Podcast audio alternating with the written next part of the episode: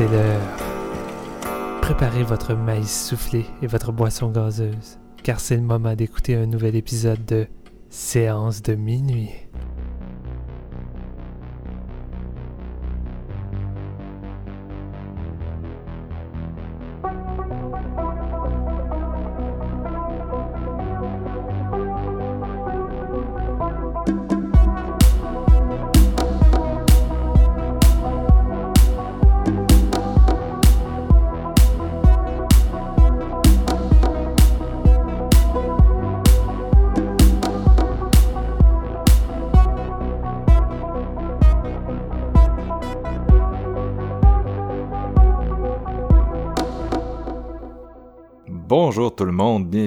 À ce nouvel épisode de Séance de minuit, toujours enregistré durant la quarantaine. Mon nom est Marc-Antoine Labonté et aujourd'hui, on continue de se plonger dans le passé parce que le passé a plus à nous offrir présentement que le présent du cinéma.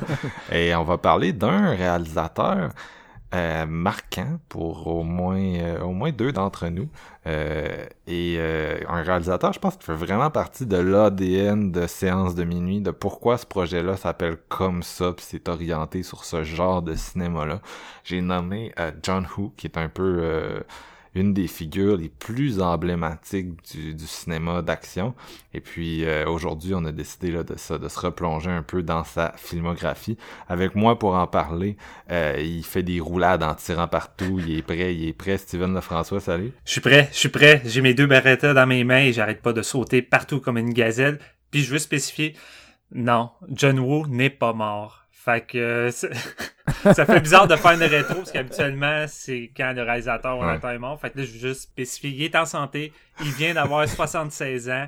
Euh, fait que euh, c'est ça. Tu fais bien de le mentionner parce que c'est vrai que d'habitude c'est tout le temps à des gens décédés, sauf que là, comme on disait, euh, ben on a moins de sujets euh, présents. On en, on en trouve encore, on va encore en avoir pour vous dans le prochain mois et tout. C'est juste qu'on on en a pas nécessairement à chaque épisode. Hey, telle affaire est sortie. Euh, fait que euh, on a plus tendance à se tourner vers euh, ce qu'on ce qu'on aime euh, qui vient du passé. Et comme je disais, John Woo, c'est c'est un une des grosses figures pour séance de minuit. Fait que est-ce que est-ce que tu maîtrises le saut de côté avec deux pistolets? Si je me fie à ma dernière expérience de pinball, c'est quand même pas si s'il y a du sable à terre. Sinon, oublie ça, je me m'étire un muscle, je suis à terre en train de me tordre de douleur, puis c'est pas écœurant. Là. Fuck. Une fan de plus de classe que moi. nice. Et aussi avec nous, Jean-François Ouellette, qui, euh, en fait, est-ce que tu connaissais John Woo avant cet épisode-là? Je sais qu'on en a, as déjà fait deux de ses films à séance de minuit, là, pour euh, les, ouais. les, ceux qui nous suivent depuis les débuts. On a fait, euh, par la bande, Mission Impossible 2 qu'il a réalisé avec euh, bien sûr Tom Cruise. Et on avait fait aussi Manhunt à l'époque distribué par euh, Netflix. Mais à part de ces deux films là si tu, tu connaissais bien j'avais vu Paycheck mais à partir de maintenant à partir de maintenant je peux vous dire que je bois une bière dans un hélicoptère en feu et je connais plus John Woo que euh, mon moi-même d'il y a une semaine. Ah je suis fier de toi mon jeune padawan. Ouais c'est ça fait drôle quand même de se replonger dans l'action des années comme fin 80 début 90 avec tous ces trucs euh, comme le, le, le, comme le début de John Woo américain. Ouais. Comme c'est tellement pas à la base ma tasse de thé tant que ça, les, les films d'action. J'étais un gros fan de, de, Jackie Chan, mais en dehors de ça, c'est pas un style que je connais tant que ça, comme vous deux. Fait que c'était quand même assez drôle, puis euh, on, va, on va avoir du fun à en parler, je pense bien. Ouais, ben, tu le mentionnes, mais tu sais, je pense que la fin des années 80, début 90, c'est un âge d'or du cinéma d'action. Euh, en tout cas, c'est débattable, on s'entend, mais en termes de stylistique, ça a beaucoup évolué dans cette période-là, en termes d'iconographie. Puis encore aujourd'hui, on associe beaucoup euh, plusieurs gros classiques là, à cette période-là. Et John Ouais. Woo, c'est un peu ça. Euh, c'est un réalisateur qui, qui va bientôt fêter les 50 ans de sa carrière. Son premier long métrage en tant que... ben il a fêté ses 50 ans de carrière dans le cinéma, mais 50 ans de carrière comme réalisateur, là, son premier long métrage à ce poste-là, c'était en 1974, et pendant une dizaine d'années après ça, il était, euh, un réalisateur euh, de, de, de, films d'arts martiaux, euh, de, de Wuxia. D'ailleurs, il y en a un, si vous avez le Criterion Channel, là, la Last Hurrah for Chivalry, excusez-moi pour euh, le, terrible accent, euh, qui se trouve euh, qui se trouve sur le Criterion Channel, là, pour vous donner peut-être une idée de son cinéma dans cette période-là. Euh, Puis c'est mais c'était à l'époque où le cinéma de Hong Kong c'était un peu comme le, le cinéma italien de la même période. C'est-à-dire c'était hyper hyper foisonnant hyper intense un peu comme le cinéma indien Bollywood là tu des tonnes des tonnes de production non-stop. Fait qu'il y avait il y avait bien sûr des auteurs qui qui, euh, devenaient hot mais il y avait aussi des gens qui étaient plus des des yes men puis qui travaillaient sur des projets puis c'était puis euh, John Woo, c'était un peu ça, jusqu'à ce qu'il se fasse financer euh, A Better Tomorrow par Tsuyark mm. en 1986. Steven, tu me corrigeras si je dis des conneries, là, mais... Euh, puis c'est là qu'il a intégré son brand qu'on qu'on l'associe le plus à c'est-à-dire l'action euh, vraiment over the top, puis euh, les, les, films de gangsters, puis... Ouais. Ben, c'est souvent euh, considéré comme la sous-catégorie de Heroic Bloodshed, qui est pas mal... John Woo est pas mal considéré comme celui qui a déclenché ça avec Ringo Lam, qui sont des films de gangsters hyper violents, qui vaguent souvent dans les mêmes thèmes de l'amitié, l'honneur et ces choses-là. Euh, puis après ça, ben, toutes les autres productions de, de Hong Kong euh, ont commencé à juste copier ces, ces réalisateurs-là puis essayer de, reproduire la même chose. Puis tu sais, ça s'est même transporté jusqu'en Amérique et un peu partout. Fait tu sais, ça a été vraiment une espèce de grosse source euh, d'inspiration à partir de A de Tomorrow, qui était quand même, quand même un gros game changer à l'époque. Là, ouais, ouais, c'est ça, mais que lui a topé quelques fois par la suite. Fuck oui. euh, parce qu'il y avait plus d'un tour dans son sac, ce sacré John Woo. Euh, puis c'est ça, il a, donc fait toute une série de films entre 86 et 92, vraiment un gros cycle de, de masterpiece que je vous conseille fortement de découvrir dans la mesure de, de vos moyens. Là. Euh, puis après ça, il a, graduellement, c'est exilé en, en Amérique. J'ai pas encore nommé les films d'aujourd'hui. Je, je, fais tout tout croche, mais euh, ils sont dans le titre. Là, fait qu'on dirait que dans ma tête, c'est jamais trop grave. J'ai toujours le feeling que le monde arrive ici puis ils savent de quoi on va parler anyway. Euh, mais les films, là, pour le spécifier, de Killer, sorti en 1989, qui est considéré comme un de ses gros must. Euh, c'est un de ses plus connus là, dans sa période de Hong Kong avec Hard Boiled. Mm. Dur à cuire. Euh, puis après ça, c'est exilé aux États-Unis. Euh, en 1992, il y a eu Hard Boiled euh, de Hong Kong, mais il y a eu Hard Target avec Jean-Claude Van Damme, dont on va parler aujourd'hui, qui est son premier euh, aux États. Après ça, il va être une dizaine d'années aux États-Unis. Là. Bien sûr, il y a Mission Impossible 2, mais aussi Paycheck, que tu as mentionné, Broken Arrow, Face Off, dont on va parler tout à l'heure. Wind Talker. ouais, c'est ça. Il a fini avec Wind Talker, là, avec Nick Cage. Puis euh, ça, c'était comme sa troisième période, on peut dire, période américaine. Mm-hmm. Puis il a, il a apporté un, beaucoup de... Bah, c'est le classique à Hollywood, hein. on va chercher quelqu'un qui pogne à l'étranger, on l'amène ici, on essaie, on veut pas trop dénaturer notre produit, on veut amener un peu de son style à notre produit, mais pas trop parce que trop c'est dangereux. Mais bref, en tout cas, c'est ça qui est arrivé avec John Woo, donc une période américaine en, en bien sûr, comme pour beaucoup de, de cinéastes euh, qui ont vécu un peu la même expérience. Puis euh, après Ils ont tous été là pratiquement, c'est ça qui est drôle. Hein? Tu sais, euh, mettons, Tuyard que, que, comme financé à Better Tomorrow John Woo, puis à un moment donné, les deux sont partis en Amérique, puis chacun tournait leur film, chacun de leur côté. Puis ce qui est drôle aussi, c'est que à cause d'A Tomorrow, tu sais, c'est comme John Woo qui a eu tout le crédit, tu sais. Puis ça a vraiment fait chier Tsuyark qui était jaloux, puis Tsuyark voulait absolument produire une suite. Euh, mais John Woo voulait comme rien savoir, mais il est obligé. Puis à partir de là, ça a comme créé des tensions. Puis le The Killer, c'est comme le film qui, qui, a fait en sorte qu'ils se sont séparés. Puis oublie ça, après ça, t'as comme des films que Twerk allait tourner tout ça d'un bord. Puis dans ces films, tu vois des espèces de petites pics à glace de, envers John Woo. Là, il ridiculise euh, des trucs de son cinéma. Puis t'es comme, ok, ouais, l'amitié si chère que porte dans les thèmes de films de John Woo, dans la réalité, elle vient de se, se planter solide avec Twerk. Ouais, effectivement. Puis aussi, ce qu'il faut dire sur leur, leur départ aux États-Unis, c'est que pour tomber dans le, le cours d'histoire, mais euh, Hong Kong, euh, à l'époque, était indépendant. C'est pour ça que quand vous regardez le cinéma de Hong Kong de cette période-là, je disais ça s'apparente un peu au cinéma italien, c'est-à-dire beaucoup d'horreur, beaucoup d'action, euh, de la pornographie, mm. beaucoup de sexualité dans les films, beaucoup d'hyper-violence. Et la raison pour laquelle ils pouvaient se permettre ça, c'est que c'était pas c'était pas un territoire chinois, mais il y a eu une rétrocession en 1997. Euh, ce qui a affecté beaucoup, bien sûr, le cinéma de Hong Kong, parce qu'à partir de ce moment-là, ben, ils sont retournés dans le giron euh, chinois. Il y a aussi une crise économique dans cette période-là, dans les années 90, qui a beaucoup affecté les pays asiatiques et donc le cinéma asiatique. Fait que le mélange de ça, euh, puis c'est sûr, le, le, le, thème de la rétrocession de Hong Kong, c'était beaucoup présent dans le cinéma de cette période-là, -là, l'espèce de, de, côté un peu crépusculaire. Euh, puis en tout cas, ça, ça, a affecté beaucoup de cinéastes qui sont qui sont partis. Là. Puis il y a encore des choses intéressantes qui se font à Hong Kong en matière de cinéma. Euh, entre autres, on pense à Johnny To là aujourd'hui, qui est euh, vraiment une grosse figure de, de, de, ce cinéma-là. mais euh, c'est plus pareil. Là. On n'est plus à l'époque du 4-3 puis des affaires euh, crissement hardcore. C'est comme le cinéma italien. Là. Je veux dire, euh, le cinéma italien aujourd'hui, aujourd'hui ça ressemble pas à, ce qu'on avait à l'époque de Sergio Leone puis Lucio Fulci. Là. Ben, c'est pareil. La fin des années 90 a été une période vraiment sombre pour le cinéma de, Hong Kong. Puis ça a comme vraiment baissé. Puis les gens se tournaient vers d'autres d'autres euh, pays qui, qui commençaient à remonter la pente en termes d'action. Tu sais, la Thaïlande euh, qui a comme explosé des années 2000, tout ça. Mais tu sais, Janito, ça a été un des rares réalisateurs qui se tenait debout devant tout ça puis qui essayait de manifester son désaccord avec ce changement-là dans certains de ses films qui a créé beaucoup de polémiques, euh, incluant Drug Wars, là, qui a été tourné dans deux territoires avec une violence. Sais, à cause de cette restriction-là, Genito a tenté de pousser la violence de son film le plus loin qu'il pouvait, puis qui était interdit en temps normal, puis ça allait créer beaucoup de, de tension, mais tu sais, c'est le fun de voir qu'il y a pareil des réalisateurs qui, qui manifestent leur désaccord puis qui essaient d'intégrer ça dans leur cinéma, là, parce que ça a vraiment été une période de, de.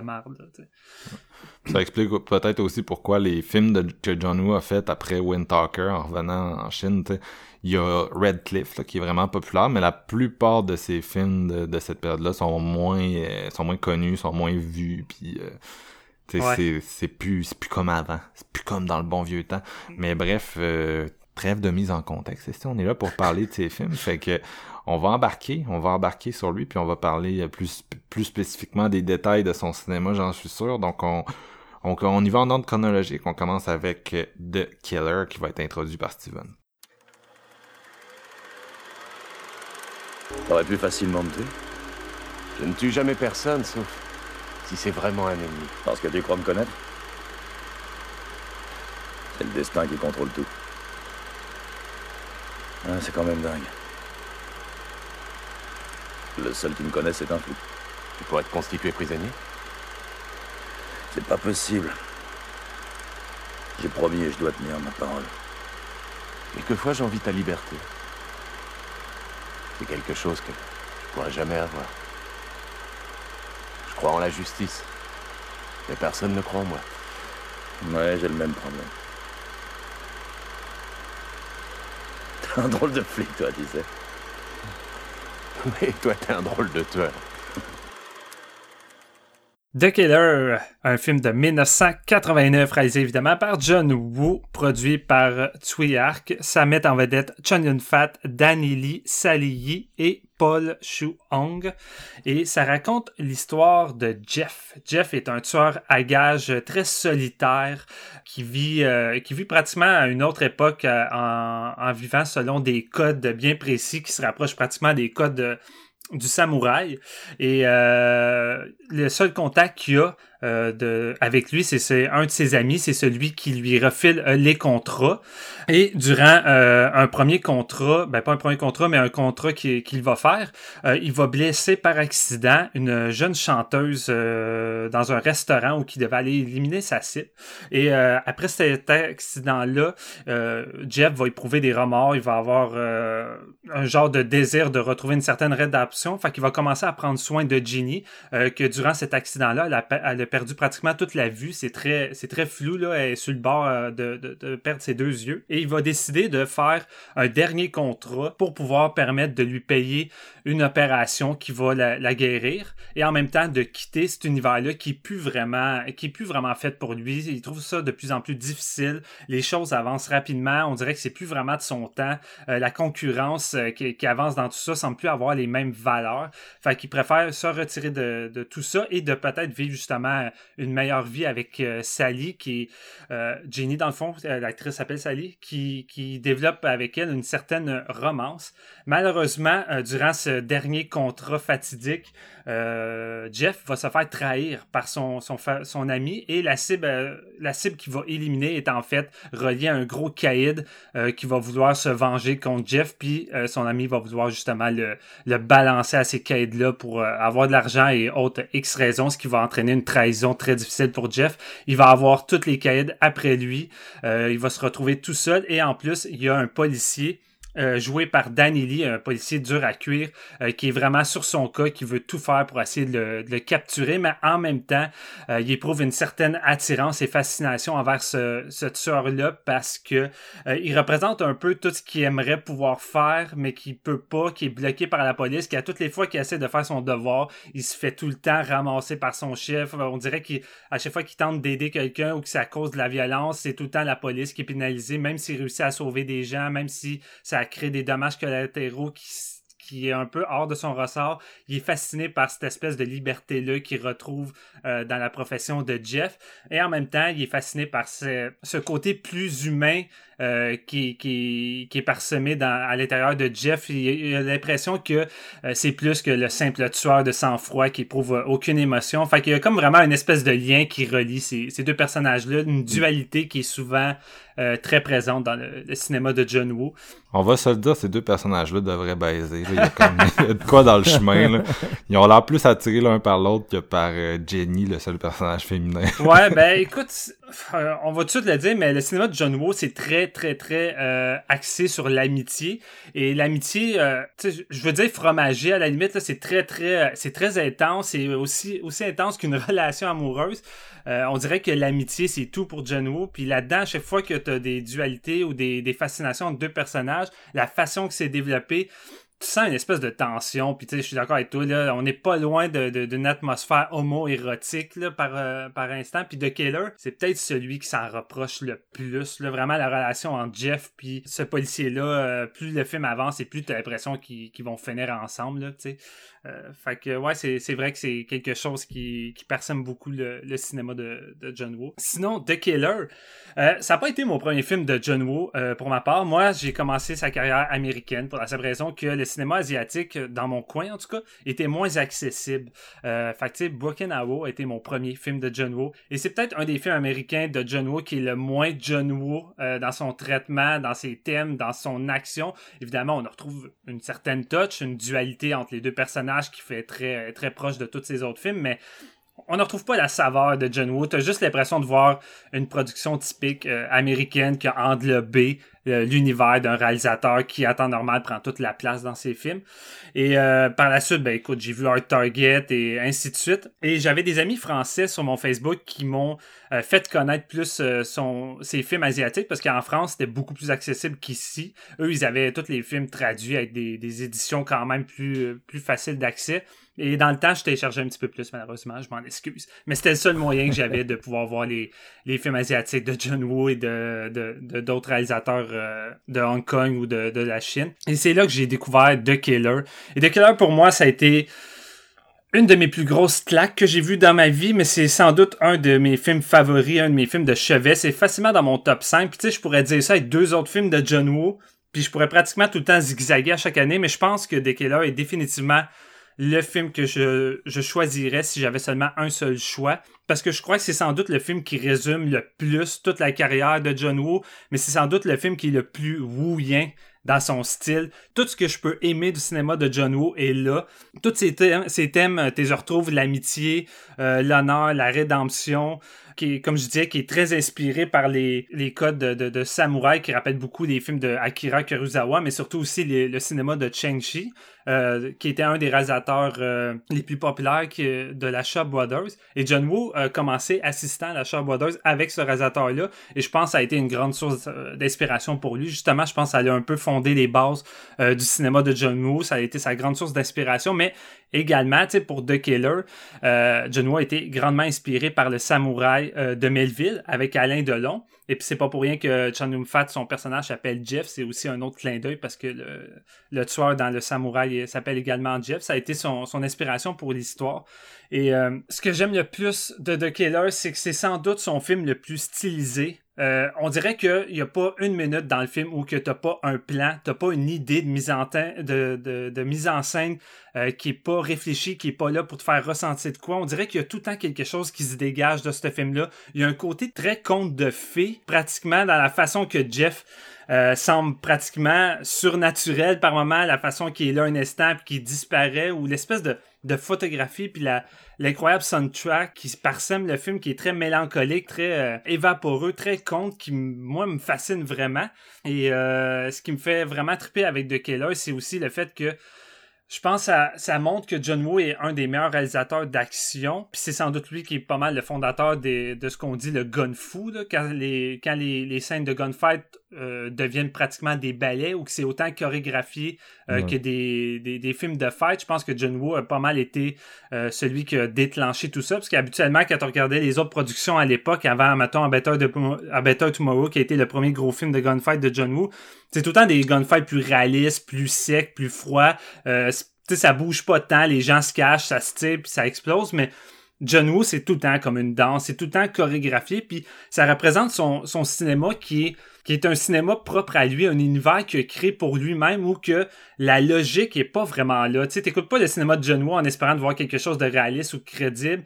C'est vraiment juste le gars peaufine son univers, il met ça sur écran, et t'embarques dans cet univers-là. Tout est plus grand que nature. Les relations euh, d'amitié, les relations amoureuses, euh, les personnages, le personnage de Jeff, tout semble plus grand que nature. à la limite, on prétend, à chaque fois, on dirait qu'on n'est pas loin de tomber dans le cheesy, mais on dirait qu'il y a juste John Woo qui arrive à tout le temps trouver la fine mince ligne qui fait en sorte que ça tombe pas dans le ridicule puis que ça ça fonctionne. Exemple, des films comme Face Off, t'aurais donné ça à quelqu'un d'autre que John Woo, ça aurait été un gros navet. Mais il y a juste John Woo qui peut arriver avec un scénario qui semble tellement ridicule, mais qu'avec lui, il arrive à faire en sorte que ça fonctionne. Puis euh, The Killers, ce qui me fascine, c'est que c'est pas juste un, film que t'écoutes pour, euh, pour les séquences d'action. Puis je trouve que c'est souvent ça qui est dénigré dans le cinéma d'action. Souvent, les gens pensent que ben les films d'action, c'est pas des films tant profonds, c'est des films qui, justement, c'est axé sur l'action. Fait que, tu sais, quand le scénario est pas tant peaufiné ou que les personnages sont pas tant euh, développés, c'est pas grave parce que les séquences d'action sont bonnes. Puis je trouve ça plate de dénigrer parce que pour moi, le, cinéma d'action, c'est un peu comme le cinéma d'horreur. On a besoin d'un bon scénario, on a besoin euh, des, personnages bien écrits, des personnages que tu puisses t'identifier pour que l'action te donne un impact, comme dans le cinéma d'horreur. Tu sais, si tu veux que l'horreur te, te donne l'impact, il faut que tes personnages puis ton histoire t'entraîne. Puis The Killer, je trouve que ça représente un cinéma de John Woo où c'est pas juste les séquences d'action qui sont écœurantes, c'est le symbolisme qu'il intègre dans son cinéma, ce sont évidemment ses personnages, le personnage de Chun Yun Fat, qui est sans doute son, son personnage le plus emblématique dans The Killer. Je pense que c'est un des, des, des, aspects qui a le plus influencé le cinéma tout court d'action après The Killer. J'ai l'impression que dans tous les films par la suite, que ce soit américain ou le cinéma de Hong Kong, les gens reprenaient les mimiques de Chun Yun Fat, reprenaient les poseurs. Tu sais, on dirait que John Woo a créé des clichés visuels du cinéma d'action avec The Killer ou les, les fameuses séquences de quand deux personnages se pointent un gun euh, un en face de l'autre euh, puis qui attendent avant de se tirer puis que c'est comme euh, un genre de duel plus moderne il y, a vraiment de quoi là-dedans que que comme marqué le cinéma d'action puis qu'on on retrouve maintenant dans pratiquement tous les films là. Réservoir Dogs le premier Tarantino tu sais come on genre c'est tellement il y a tellement de stock de, de, de ces films là qui étaient sortis quelques années avant qui est repris non non c'est ça vraiment puis ça, ça paraît beaucoup puis John Woo se revendique beaucoup comme, euh, comme un cinéaste chrétien. Puis je trouve ça plate que dans son cinéma euh, américain, les colombes sont là juste pour qu'on se dise ouais c'est un film de John Woo il y a des colombes. Tu sais dans Mission Impossible 2 les colombes ça pas ça pas à grand chose à part de dire que c'est un plan typiquement John Woo mais il y, a, une subtilité beaucoup plus présente puis beaucoup plus symboliste dans The Killer avec les, colombes, mais surtout le côté plus chrétien euh, qui, est revendiqué par le cinéaste. Je trouve que The Killer, c'est peut-être celui qui explose le plus. T'as juste la longue séquence d'intro à l'église au début où qu'à l'extérieur, t'as une espèce de tempête. Puis on dirait que cette espèce de rage-là représente un peu l'espèce de fureur qu'il y a dans la ville, à l'extérieur de tout ça. Tu sais, le monde qui est comme enseveli par la violence et toutes sortes de choses. Puis à l'intérieur, puis t'as Chun Fat entouré de colombes, les colombes qui représentent en tant que tel la paix, puis qui est là en train de prendre un contrat avec son seul et meilleur ami. Puis on dirait que tu regardes le symbolisme autour de ça, puis ils nous présentent l'amitié, leur amitié comme si c'était quelque chose de crissement sacré avec les colombes. Puis à toutes les fois qu'il va arriver des moments plus tendus ou de violence qui va être intégré à l'église, mais c'est là que ça va briser un peu ce genre de symbolisme-là. Dès que la violence explose dans l'église, tu as tout de suite des plans, exemple, sur euh, les colombes qui s'envolent automatiquement pour dire que la paix vient de se briser puis que c'est plus présent. Tu la, la Vierge Marie qui explose à coups de shotgun. C'est du gros symbolisme en plein, en plein visage, mais je trouve qu'il rajoute un, gros plus. Puis même là, après le, le premier contrat où que Yun Fat va blesser Jenny par accident, un coup de feu, puis qu'il va la rendre aveugle. Il va se faire blesser durant ça. Puis t'as comme le plan après qui se fait retirer les balles de son dos, puis t'es là, on dirait qu'il est en train de prier, puis il est là devant la croix de, Jésus, puis on dirait qu'il est en train de se faire... Euh, se faire extirper ses péchés, puis il souffre à chacune des balles comme si c'était la chose la plus intense. Puis j'étais comme, à chaque fois que je le revois, je comme, j'oublie à quel point ce film-là est vraiment ancré énormément dans une religion, puis je suis pas surpris que Martin Scorsese à l'époque, comme Quentin Tarantino, revendiquait beaucoup le cinéma de John Woo. Les deux cinéastes étaient très fans, puis je je suis pas surpris de là était un film que Martin Scorsese aimait beaucoup, parce que déjà lui, c'est quelqu'un qui est beaucoup fasciné euh, par la religion. Puis de Keller rentre beaucoup, je pense, dans, ses cordes, dans tout ça. Mais c'est aussi juste une putain d'histoire d'amitié où que t'embarques à fond. Moi, l'espèce de dualité entre le flic et Chun Yun Fat, c'est une des dualités, un des duos les plus mémorables que j'ai vu dans le cinéma. Je suis fasciné par ces deux personnages-là. Dès qu'ils sont ensemble, là, euh, je trouve que ça explose l'écran. J'adore les voir ensemble. T'as une scène d'humour où que ils vont se confronter dans l'appartement, puis vont se pointer chacun les guns, puis t'as juste Ginny, tu sais, qui voit plus grand-chose, puis qu'elle arrive avec l'été, puis là, ils sont en train de se faire passer pour des amis, puis elle est comment, mais entrez, venez vous asseoir, je vais vous offrir du thé, mais elle, elle voit aucunement qu'ils sont juste en train de, se pointer du gun, puis qu'ils vont essayer de se sauver par la suite. Il y a un petit côté humoristique euh, dans leur relation qui me plaît beaucoup, les espèces de surnoms qui se donnent euh, à tous les deux. Et euh, c'est un film qui va par la suite monter en intensité, qui va venir brusquer, comme je disais, un peu tout ce qui est amitié, honneur, rédemption. Tu sais, l'espèce de trahison entre le meilleur ami de Jeff qui va essayer de vouloir se faire racheter. Tu sais, on retrouve vraiment tous les thèmes typiques du, du réalisateur qui sont super bien intégrés dans tout ça, avec des séquences de gunfight c'est peut-être pas les meilleurs euh, de John Woo parce que je pense qu'il a juste explosé son style avec Hardball. Mais je trouve que The Killer est un film plus émotionnel, plus dramatique que Hardball. Puis je trouve qu'il y a plus de Bullet in the Head dans The Killer que j'aime. Euh, parce que Bullet in the Head, c'est sans doute son film le plus personnel et le plus dramatique. Et je trouve que The Killer arrive à faire un bon mix du drame de celui-ci, puis de, euh, de l'action qui est comme spectaculaire de Hardball. Puis j'aime juste plus ça, ce côté-là émotionnel, puis ce côté-là, comme je disais, qui est plus comme un conte de fées. Euh, on dirait que chaque plan dégage une espèce d'émotion. Je suis tout le temps comme plus incrusté dans celui-là que, euh, que Hardboard. Tu sais, la, séquence où que Chung va apprendre que son ami le trahit, il y a pratiquement pas de mots. C'est juste un long silence avec un moment où que euh, son ami va, va vouloir prendre le, le, revolver pour le tuer. Puis tout ce moment-là, toute l'intensité est jouée à travers le visage et les yeux de Chun Yun Fat et j'en ai des frissons à chaque fois. Tu peux sentir la douleur, le cœur qui se brise en voyant cette, amitié-là sacrée qui vient de, disparaître en poussière. vraiment, d'un point de vue dramatique, je trouve que The Killer fonctionne à fond. Puis euh, il y a bien d'autres choses que j'ai envie de dire, mais je pense que je vais en laisser euh, un peu à mes collègues, on va rentrer plus en détail. Mais... non. Pauvre GF, est rendu au niveau 150 de la plateforme déjà? non, ben c'est ça. Écoute, pour moi, c'est du masterpiece, puis j'ai encore beaucoup de choses euh, à dire que j'ai envie de parler qui va faire en sorte euh, euh, que, que j'espère que ça va peut-être motiver les gens à aller essayer ce grand chef-d'œuvre-là pour moi de, de, John Woo, puis du cinéma tout court. Jeff, tu restes quelque chose à manger? ben écoute, on est rendu à un, autre étage. Mais non, pour vrai, oui, je suis vraiment d'accord avec avec ce que Steven disait. J'ai eu vraiment beaucoup de plaisir à, l'écouter parler parce que c'est un film qui, euh, ben, qui connaît vraiment beaucoup plus que moi. Ça, c'est naturel. Mais je veux dire, c'est un de ses, favoris, John Woo. Puis on en parlait depuis, euh, depuis un bout quand j'allais découvrir le réalisateur que ça faisait partie de, ses meilleurs films et tout. Fait que j'étais vraiment, vraiment excité euh, à l'idée de le découvrir. Et euh, ouais, j'ai été vraiment. Euh, j'ai eu une belle, une belle surprise, une belle claque aussi, comme tu disais. C'est euh, c'est très, très solide comme film. Mais ce que j'en, retire le plus, c'est oui, c'est pas rien que les, les, les, les scènes d'action, comme tu en parlais, c'est vraiment une belle danse entre le côté mélodramatique des personnages, le scénario, puis comment il met en scène le tout en, en ayant vraiment l'émotion qui, qui est intégrée à ces espèces de gunfights-là incroyables, justement, mis en scène de façon de, main de maître. Là. Je, plus je découvre le réalisateur, plus que c'est officiel que c'est sa marque de commerce, on s'entend. Il a pratiquement installé le, le genre. Puis je suis pas un gars qui aime tant que ça les films d'action. Je veux dire, c'est pas ma tasse, comme je le disais. Mais des scènes comme ça, un peu over the top, qui frôlent justement le côté cheesy, ça, ça a juste une mission, puis c'est d'être quand même divertissant. Là où ce que il va amener la, un niveau de plus à The Killer, c'est vraiment son histoire. Comme tu disais, le développement de ces deux personnages, la relation entre le policier et le, le tueur, c'est vraiment sensationnel comment c'est écrit. Justement, leur regard, comment ils, comment s'interpellent les deux, comment qu'ils vont se développer, qu'ils vont devenir par finalement être amis pour combattre le vrai méchant qui est comme le- l'espèce de groupe de caïds qui est à poursuite de Jeff parce que sa tête est apprise, si on veut Ouais. tout le développement de ça au travers de- du personnage de Jenny qui est tout le temps là. Puis justement, t'en, parlais, mais j'ai vraiment aimé le- la petite dose d'humour au travers de tout ça. Parce que ça vient comme équilibrer un peu le fait, parce que le film est relativement dra- beaucoup dramatique. Là, c'est... Très violent, tu sais. Ouais, c'est ça. C'est, c'est plus.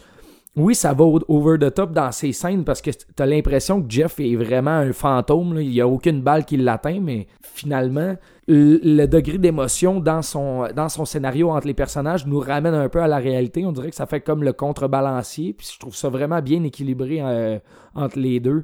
C'est crissement divertissant. Ça me fait vraiment rire. Par exemple, les, les colombes, là, honnêtement, genre, moi, Mm. j'ai commencé avec euh, Mission Impossible 2 quand on avait ri de la scène de la colombe tout, puis ça me comme... j'ai eu le- l'effet inverse dans- de, de John Woo avec les colombes. Je vous dirais que ça devient comme plus un running gag au fil du temps et non euh, à la base comment que c'est intégré à cause du côté un petit peu plus religieux. Là. Fait que vraiment, Ouais. moi, ça ça marche moins, mais tu sais, je, me ferme les yeux parce que je me dis que bon, je l'ai vu à l'envers vraiment. Fait que je suis capable de voir l'impact que ça devait avoir euh, en intégrant ce type de scène-là. là. Mais euh, non, pour vrai, en, en frais de gunfight, j'avais regardé Hardboiled il y a quelques mois. Puis euh, cette semaine, bon, une bonne partie de, de, de sa filmo américaine, là, mais c'est j'ai rarement vu des, des films d'action de gun aussi intenses que ça. Je veux dire, c'est assez incroyable. Si vous connaissez pas le réalisateur, honnêtement, euh, The Killer, ben, comme sa portion euh, de, de Chine, je pense que c'est euh, c'est dans les tops. Même si tu prends exemple le cinéma américain d'action, il y a vraiment beaucoup de trucs qui s'est basé là-dessus, puis ça paraît. Ça dégage vraiment beaucoup d'originalité. D'après moi, je suis pas mal certain. John Woo, il a inventé le héros avec deux Beretta dans les mains. Ouais. C'est Chan Yun-Fat qui, qui a inventé ça, puis le héros qui glisse. Fait tu sais, tu repenses à tout ce qu'il y a eu par la suite, tous les jeux, tu sais, les Max Payne, euh, puis ces choses-là, là, tout ça, ça existerait pas sans, Même sans genre le. James Bond de Pierce Brosnan, il est sûrement influencé un peu de ça par bout aussi, tu sais comme l'espèce de, de- de- les James Bond ils ont comme il s'est mis à exploser de plus en plus puis à avoir des scènes d'action euh, fulgurantes quand c'était vraiment plus agent secret des années 70 80 mais tu sais je vois quand même un lien qui était euh, qui est intégré par rapport à ça. De ce que je connais quand même d'un peu de l'action des années 90 américaines, mais tu sais, je voyais un peu des moves de Pierce Brosnan là-dedans, j'étais genre, ok, ouais, c'est sûr que ça vient pas de ça vient pas de lui, puis ça, ça a été influencé par quelque chose qui ressemble à du John Woo, dans le fond, tu sais. Fait que non, euh, une crise de bonne partie de plaisir, honnêtement. Euh, Puis vraiment surprenant le degré d'émotion que, t'es- que tu files au travers de ça.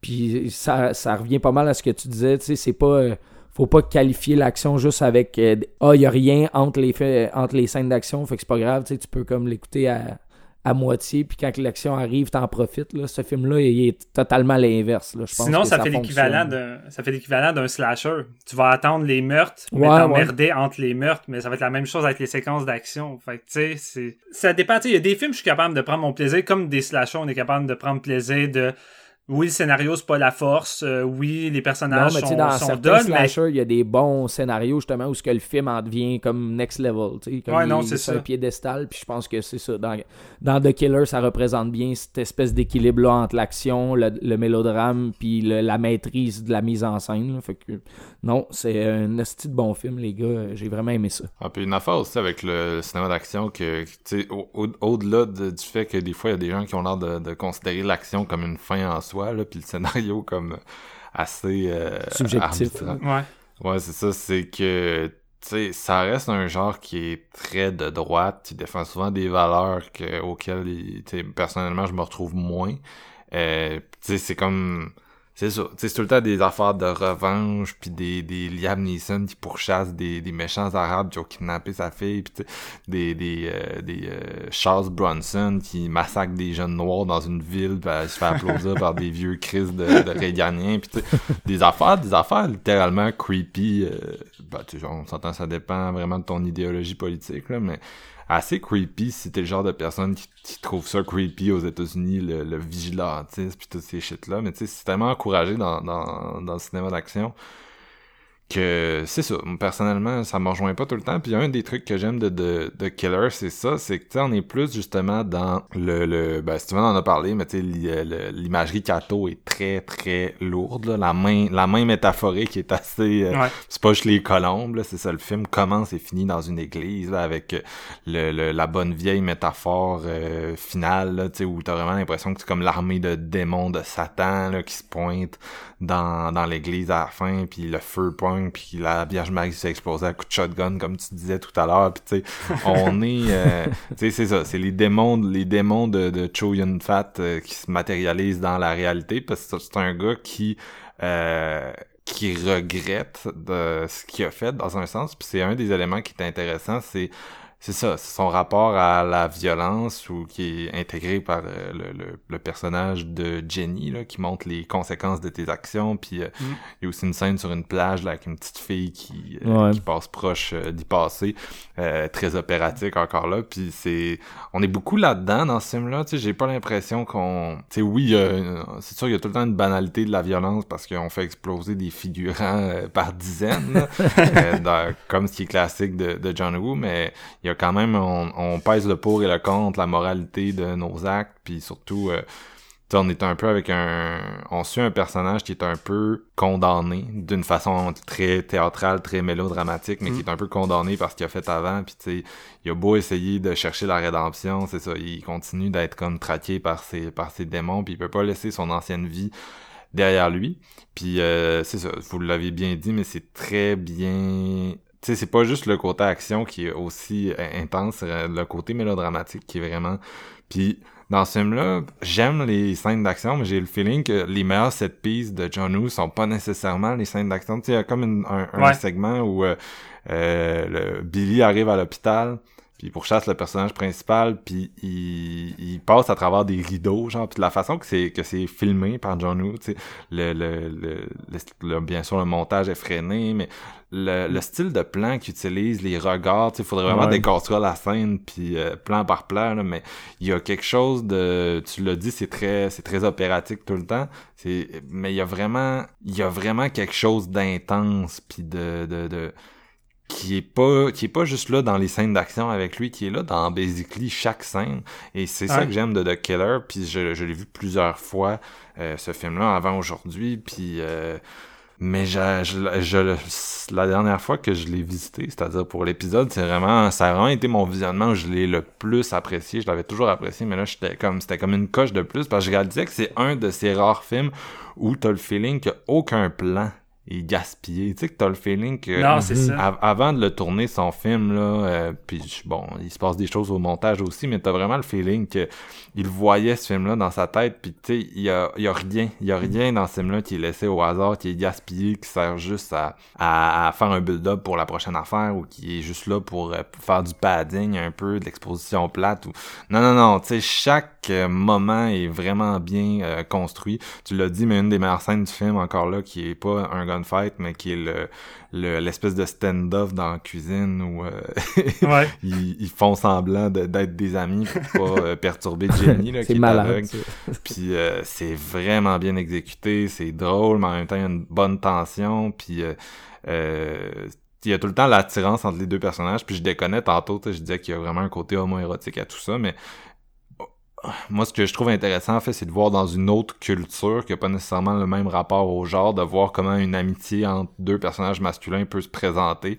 mm. qui a comme pas, euh, je sais pas comment dire, mais tu sais, j'ai l'impression qu'aujourd'hui, dans, mettons, au, au, Québec puis en Amérique du Nord en général, les gens ont peur que certains geste soit perçu d'une certaine façon puis dans, dans ce film là euh, c'est juste une autre vision ça vient d'une autre culture puis c'est pas c'est juste pas pareil fait que tu as vraiment un rapprochement entre deux personnages masculins que tu verrais pas euh, ici Puis c'est Ben, probablement à notre détriment en fait. là. Ouais, puis c'est pour ça je pense qu'on n'a jamais retrouvé ça dans aucun des films américains de, de John Woo parce que sans doute qu'il pourrait pas. là. justement, ça serait enlevé du film ou euh, ça serait ça serait mal perçu. Tu surtout dans les années 90, là, je pense pas que c'est de quoi que, qui, aurait été toléré, malheureusement. Là. Puis même aujourd'hui, je pense pas que ça, ça a grandement changé, malheureusement, dans le cinéma d'action de gros studios. là. Ouais, bah tu sais, je pense qu'il y a quand même des trucs euh, homo-érotiques, là, faute d'un meilleur terme, qui se glissent dans, dans tout ça de, Ouais. de temps en temps, mais c'est vrai que c'est pas aussi obvious là, que ici avec, euh, avec John Woo. Je pense que le cinéma Bollywood est peut-être ce qui se rapproche le plus de l'amitié puis le, le- le côté homo-érotique qu'on retrouve dans, dans le cinéma de John Woo. Tu sais, j'ai vu dernièrement une, une grosse production Bollywood qui s'appelle War.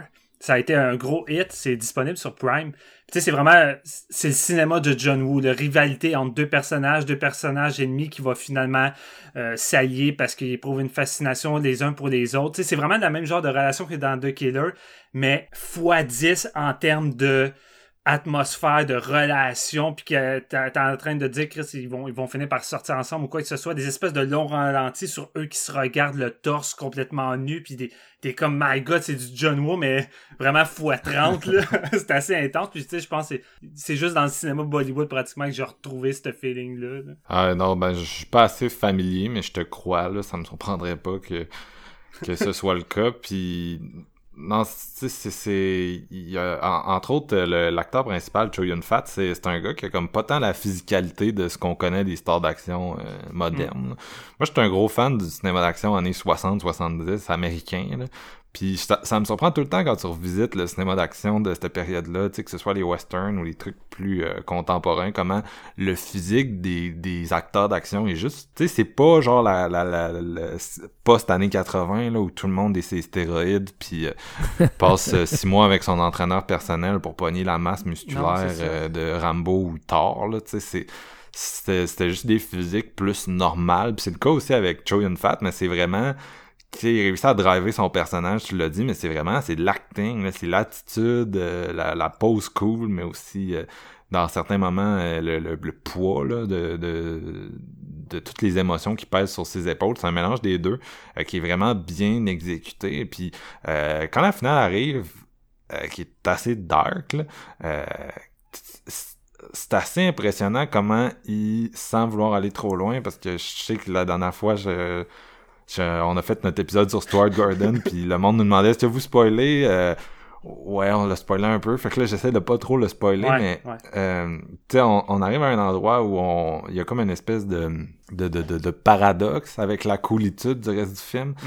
Puis c'est crissement bien exécuté encore là par euh, l'acteur là. Fait que c'est que t'es comme ok, euh, c'est assez, c'est assez impressionnant. euh, c'est assez impressionnant tout ça. Mais c'est fou, comment, fou comment John Woo, dans The Killer, il arrive autant t'offrir des moments d'émotion avec des dialogues bien écrits, autant il, euh, par moment, il a même pas besoin de dialogue, puis il fait juste la mise en scène, dire ce qu'il a à dire sur le, le réalisateur. Tu vois que le gars maîtrise autant les deux côtés, puis il arrive à faire un mix dans le Ouais. film, c'est ça qui est, qui est comme vraiment fou, autant dans les séquences d'action que les séquences euh, plus, plus émotionnelles ou euh, dramatiques, ou pour faire avancer la psychologie d'un personnage parce que tu sais The Killer veut pas le personnage de Chun Fat c'est un anti-héros mais tu sais si tu veux que ton public s'identifie à ce anti-héros là faut que tu lui donnes une branche d'humanité faut qu'il y ait de quoi que ton spectateur puisse se rattacher à lui Quand il ramène la petite, mettons, Ben, ça c'est l'exemple parfait. là. C'est vraiment une, t'as une, une poursuite de voiture, puis justement pour qu'il réussisse à sauver la petite, puis il réussit à se sauver des méchants en plus. Là, je trouve ça Mais- badass parce que ça donne de l'humanité à ton personnage. Il est assez light là, comme anti-héros, parce que c'est quoi la pire Ouais. action qu'il fait dans ce film-là? C'est accrocher une femme avec une balle, puis qui va genre faire passer des faire des pieds et des mains pour se, euh, obtenir le pardon. ouais Sinon, ben c'est genre sniper un monsieur là qu'on connaît pas vraiment, que le film met pas en contexte pis tout. Fait que tu sais, c'est- oui c'est un anti-héros, mais light là. tu sais. Ouais, ben dans le sens euh, qu'il est payé pour tuer des gens, puis on prend pour acquis que les gens Ouais. qu'il va tuer, c'est globalement des ordures puis des méchants, tu sais, c'est sûr. Mais Il fait rien devant la caméra qui est très répréhensible. non, non, c'est sûr et certain, mais je veux dire, faut quand même que tu à trouver, à y donner une certaine humanité à tout ça. Puis, la- tu l'as dit, mais la séquence de l'hôpital, euh, la façon que c'est shooté, mais à un moment donné, t'as juste un long plan large, puis d'un côté gauche, tu vois le policier, puis de côté droit, tu vois Chan Yun Fat, tout le monde se vise, puis t'as juste Chan Yun Fat qui est là, puis qui regarde, puis qui attend juste de voir si la petite fille va bouger les doigts pour savoir si elle va s'en sortir. Tout ce moment-là, ces trois minutes-là, là, te montre comment faut faire pour arriver à donner un semblant d'humanité ou comment arriver à faire en sorte que ton spectateur va s'accrocher à ce personnage-là. Puis juste juste le jeu des expressions quand le policier regarde le visage de Chan Yun Fat, euh, quand il, remarque que les doigts de la jeune fille bougent, tout ça, là, c'est.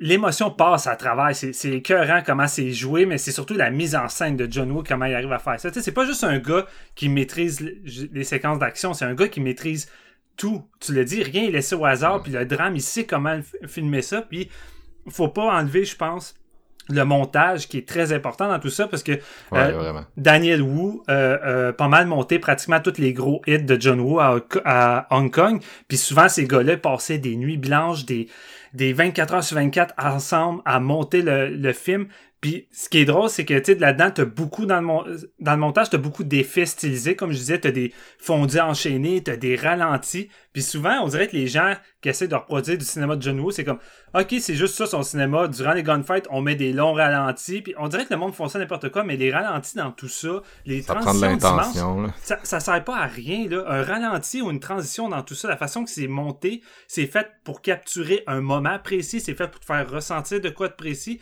Puis les moments clés de ralenti dans les séquences d'action, c'est pas non-stop, c'est vraiment sur des moments de violence précis et spectaculaires qui ont vraiment une utilité. C'est pas juste comme, ben, c'est cool de montrer quelqu'un qui tire au ralenti. on dirait que ça, les Américains ont jamais compris c'était quoi la, magie du montage du cinéma de John Woo. Puis tu sais, dans lequel là, tu le vois exploser là-dedans, le, montage qui est au service de tout, de l'action, de l'émotion. Puis t'as des plans, comme je dis, on dirait que ça sort d'un film fantaisiste, un moment où que John Yun-Fat, après avoir essayé de, tuer l'espèce de caïd qui est après lui, après le contrat qui a mal tourné, il est sur une espèce de voilier bateau sur le bord de l'eau.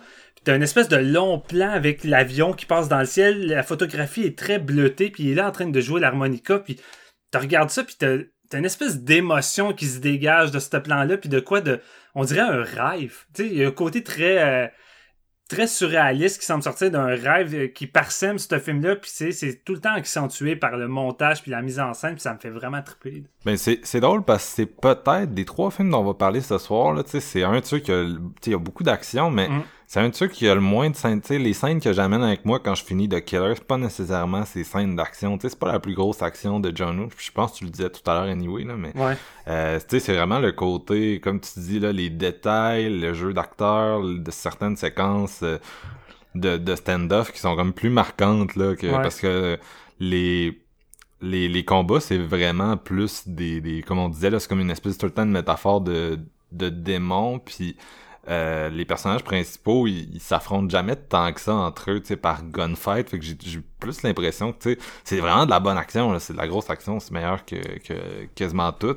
Mais c'est comme pas le film de John Woo, j'ai l'impression que c'est le plus central, genre. Non, non, je suis d'accord, mais en même temps, je dénigre pas les séquences d'action parce que je pense qu'il y en a pas une à jeter, tu sais. À toutes les... Non, non, mais non. Tu sais, ça commence bien tranquille avec la séquence dans le restaurant qui est impressionnante, mais il fait ce que n'importe quel film doit faire euh, d'action pour ma part, c'est de faire de faire en sorte que ta séquence suivante d'action soit next level. Fait que ça fait juste upgrader, ça upgrade en, en spectaculaire, ça upgrade en intensité, ça t'essaie de builder un, un genre de climax pour la finale. Puis tu sais, la finale dans l'église, moi c'est une de mes meilleures séquences d'action que j'ai vues euh, au cinéma, puis c'est une de mes favorites. non, ça, ça, ça vaut pas exemple Outboard, mais tu sais, Outboard, il y a rien qui vaut Outboard. Je veux dire, même John Woo pourra plus jamais rien faire de mieux après ça, puisque c'est comme son style poussé au paroxysme, puis c'est comme le summum du film de Gunfight, mais c'est juste que dans The Killer, comme on disait, l'aspect émotionnel, émotionnel qui accompagne ces scènes d'action-là, fait en sorte qu'ils sont vraiment marquantes puis qu'ils te restent ancrés avec toi. C'est pas juste spectaculaire, c'est que t'es vraiment imprimé dans tout ça.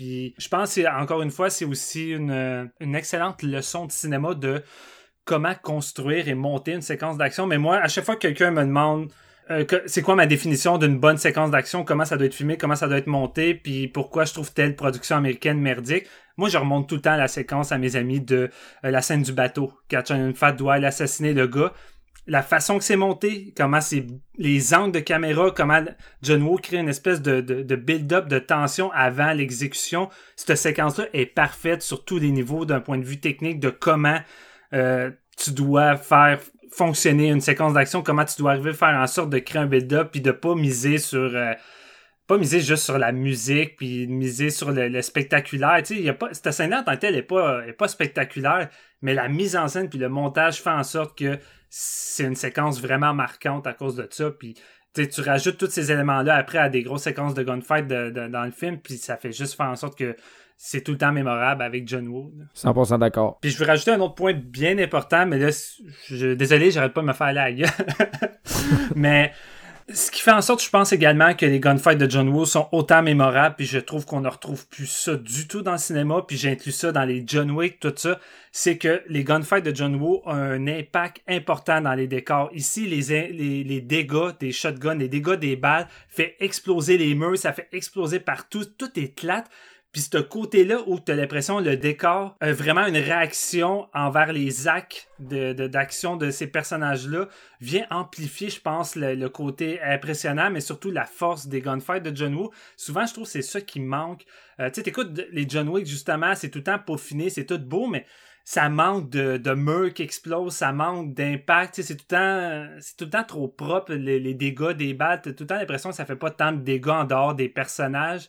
Tandis que dans les John Woo, on dirait que les armes, c'est tout le temps les armes de Lucifer qui est en train de, de t'évaporer tout ce qu'il y a sur leur passage, que ce soit les êtres humains, que ce soit les, les vitrines. Dans l'église, à la fin, là, L'église, elle est sur un estique de temps. Puis, c'est juste, fou à quel point c'est la marque de commerce de, John Woo, à quel point que tout explose de façon très exagérée. On pourrait pratiquement dire Michael Bay. C'est à se demander si le côté exagéré de l'action de Michael Bay vient pas d'un John Woo par moment. Mais, dans Outboard, c'est tellement surréaliste, c'est tellement over the top comment tout explose. Mais en même temps, c'est ça qui fait en sorte que c'est marquant puis qui définit un peu le, cinéma d'action de, John Woo dans ses séquences de gunfight puis j'ai l'impression qu'on n'a plus de ça vraiment dans le cinéma d'action de nos jours puis ça manque beaucoup.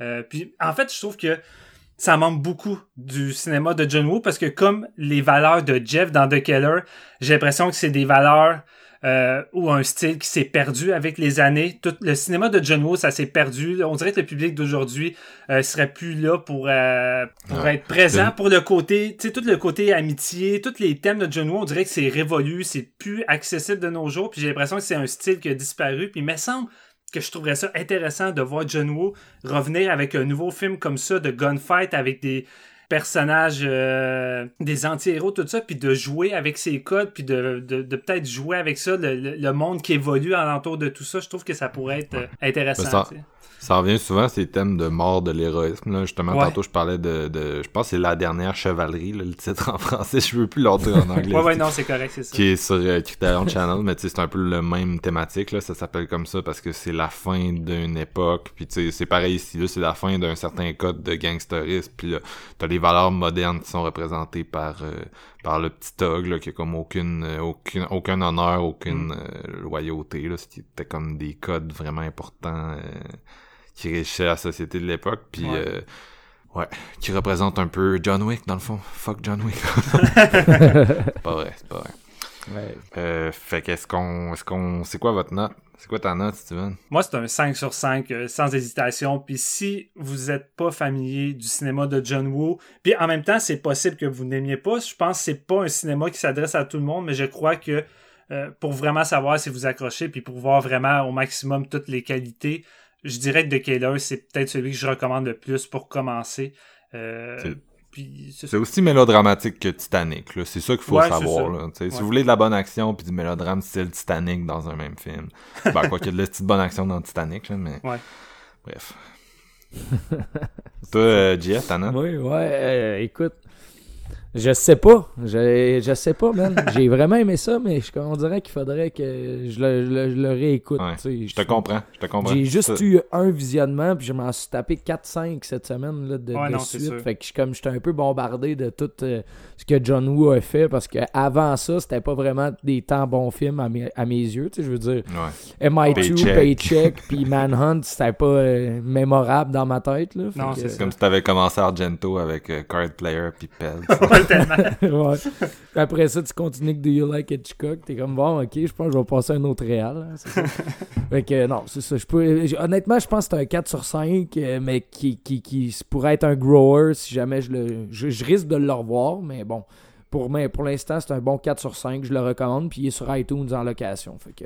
Euh, moi, je, je suis passé à 4.5, puis j'ai même pensé au 5. Là. Je vais rester à 4.5. Peut-être qu'un jour, je vais avoir le visionnement, euh, l'illumination. Mais euh, non, c'est ça. C'est, c'est, c'est grandiose, puis c'est... euh, on n'arrête pas de comparer ça à un opéra, mais tu sais, c'est un des, un des films qui se compare le mieux à ça. Là. Pensez à, à ben, pour reprendre une métaphore de Mission Impossible, là, pensez à la scène de l'opéra, là, mais comme ça sur tout un film crispement monté plus rapidement, là, monté à, Ouais, à la vitesse d'un Michael Bay. Si Michael Bay euh, cherchait pas juste à créer du chaos, là, puis au contraire cherchait à créer une, une symphonie, là, c'est hyper mélodramatique, il y a des colombes partout, faut, faut aimer le cheese, mais c'est un, c'est, tu sais, euh, du bon cheese. John Woo, maître fromager, là, si vous, voulez, si vous voyez ce que je veux dire, là, c'est- c'est- c'est, s'il y a quelqu'un qui a suggéré son dosage de fromage dans l'histoire du cinéma, c'est lui, là, tu sais, c'est, c'est, c'est tellement cohérent, comme tu- tu- on a commencé en parlant de, de son univers, puis du fait qu'il renchérissait tout le temps dans son univers, mais c'est tellement cohérent à l'intérieur de lui-même, euh, tout ce, ce lyrisme-là, c'est toute cette violence-là, puis toute cette- tout ça, tout ce, ce- Ouais. ces feels-là, que tu, tu, tu peux juste le vivre, puis euh, c'est, ça, ça devient assez indescriptible en mots, tellement c'est, c'est du cinéma qui se vit par euh, le- le- les sensations. là. C'est ça, on aurait beau en parler pendant une heure et demie, je pense que ça serait jamais suffisant que le voir vraiment. C'est du Mettez cette heure et demie-là dans le film. après. ouais, non, c'est ça. Non, littéralement, mais c'est ça. C'est, c'est- T'as beau utiliser tous les mots possibles, c'est jamais suffisant, je pense, pour montrer toute l'ampleur qu'a de Kayla, je trouve. Fait qu'on va passer à, à Jean-Claude Van Damme et Art Target. Oh, pretty lady. Leave me the hell alone. Wilted. How about a little extra, huh?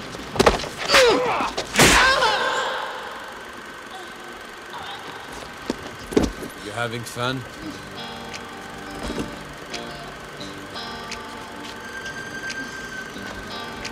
Why don't you do yourself a favor, boy? I think the favor gonna be done for you. It's okay. I said get lost. Now take your big stick and your boyfriend and find the best to catch. Oh, this guy's funny.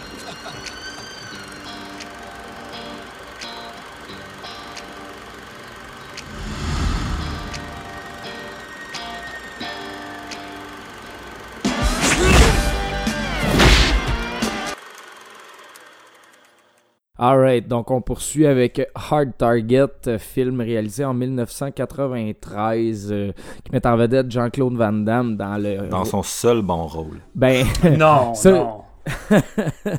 moi je voulais, euh, je voulais juste mettre les affaires au clair, là, surtout pour nos auditeurs puis pour vous autres les gars.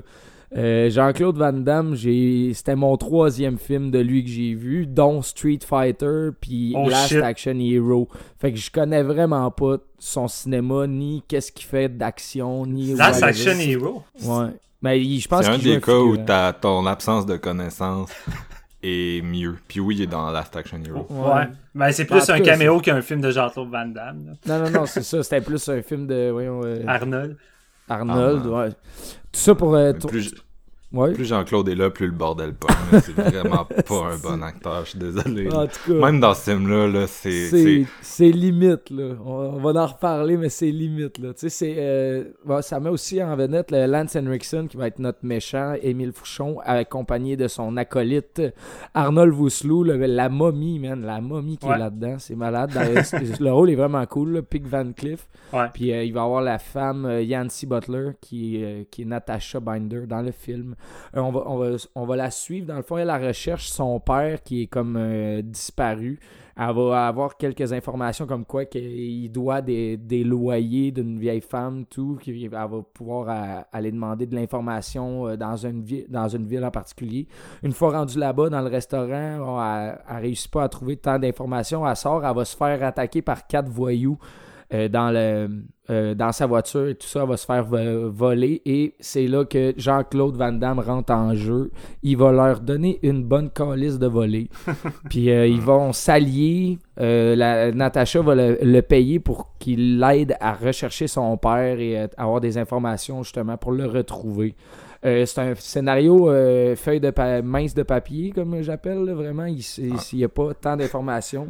C'est Je trouve ça drôle parce que je trouve ça drôle parce excuse-moi parce qu'on on- on- il y a trois semaines on faisait un film des films de chasse à l'homme Ouais. on est dans un film de chasse à l'homme il y a deux semaines on était dans un gros rôle de Lance Henriksen vous revoilà Lance Ouais, Henriksen. Les deux ensemble. on se connecte sans le savoir, honnêtement, dans nos choix. Ouais, c'est ça. C'est euh, dans le fond, le- le- en gros, l'histoire, c'est qu'il y a, de- il y a du monde qui ramasse des sans-abri euh, pour que les riches payent pour les chasser, dans le fond. Et euh, c'est ça en gros. son père à Natacha s'est fait euh, tuer au début du film. C'est la première scène, justement. Il se fait pourchasser et il va se faire finalement abattre.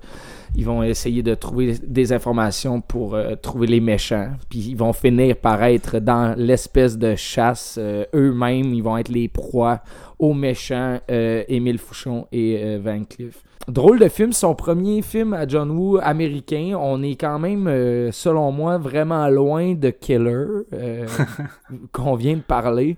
On va enlever tout le côté mélodramatique, tout le côté émotionnel pour nous euh, arriver avec comme une espèce de film de force brute où Jean-Claude Van Damme est comme intuable, mais pas subtilement intuable. là. Il est vraiment comme c'est le gars qui kick des culs puis qui tire des du gun l'enfer. Ouais. là. Ça a l'air Mm. d'être c'est un one man army là Ouais, ouais, exactement. Tu sais, c'est pas les.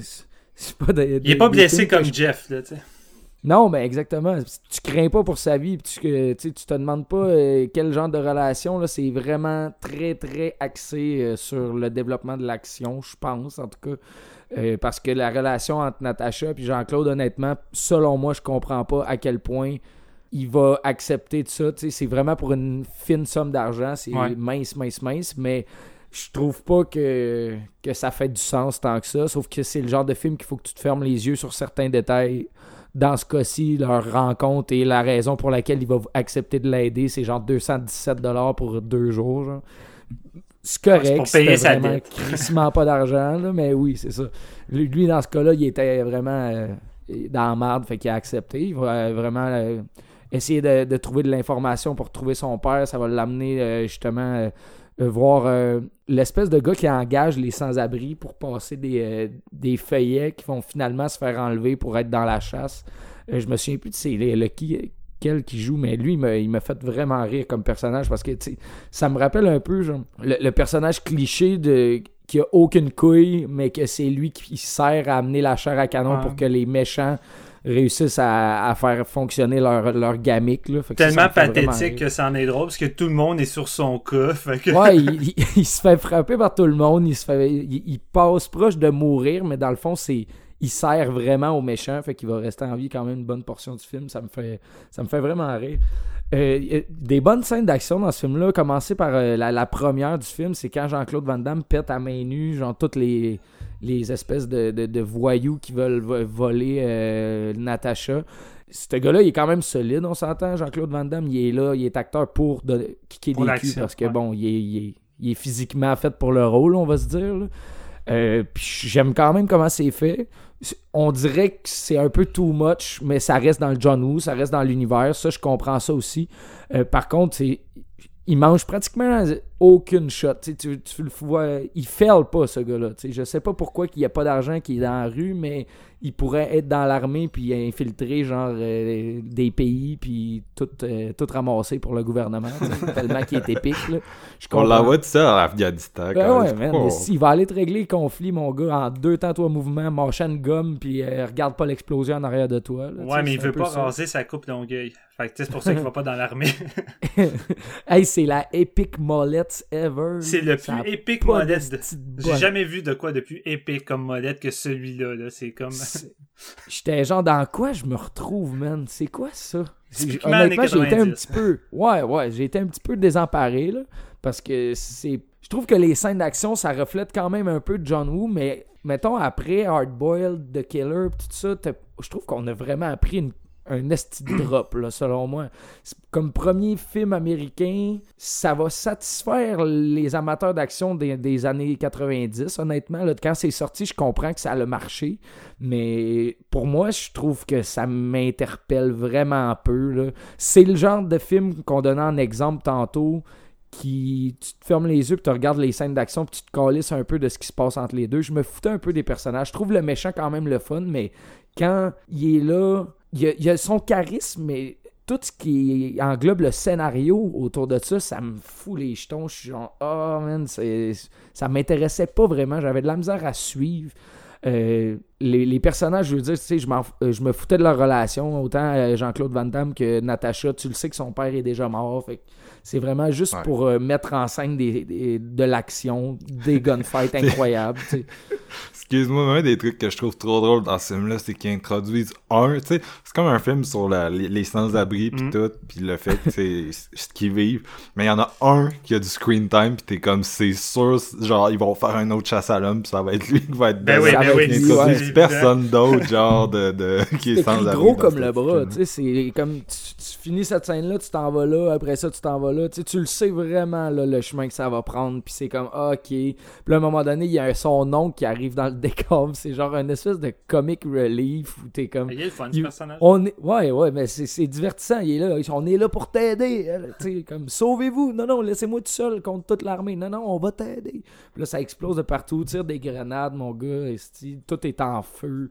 Euh, moi, j'ai trouvé Hard Target comme une bonne joke, genre divertissante, mais je trouve pas ça sérieux, puis j'ai de la misère à embarquer comparé à The Killer tantôt, qui avait comme son degré émotionnel, puis ses personnages vraiment développés, des belles relations entre, euh, eux, puis un petit peu plus... euh, sont mis en scène de meilleure façon, je pense, c'est plus maîtrisé. Là, on dirait qu'il y, y avait un studio en arrière qui est comme qui voulait certains trucs, je sais pas trop, je connais pas l'histoire en derrière le film, mais je trouve que c'est un Ouais, c'est juste pour des scènes d'action, finalement, dans le fond. Tu fais juste regarder Jean-Claude Van Damme kicker des culs puis mal jouer son personnage.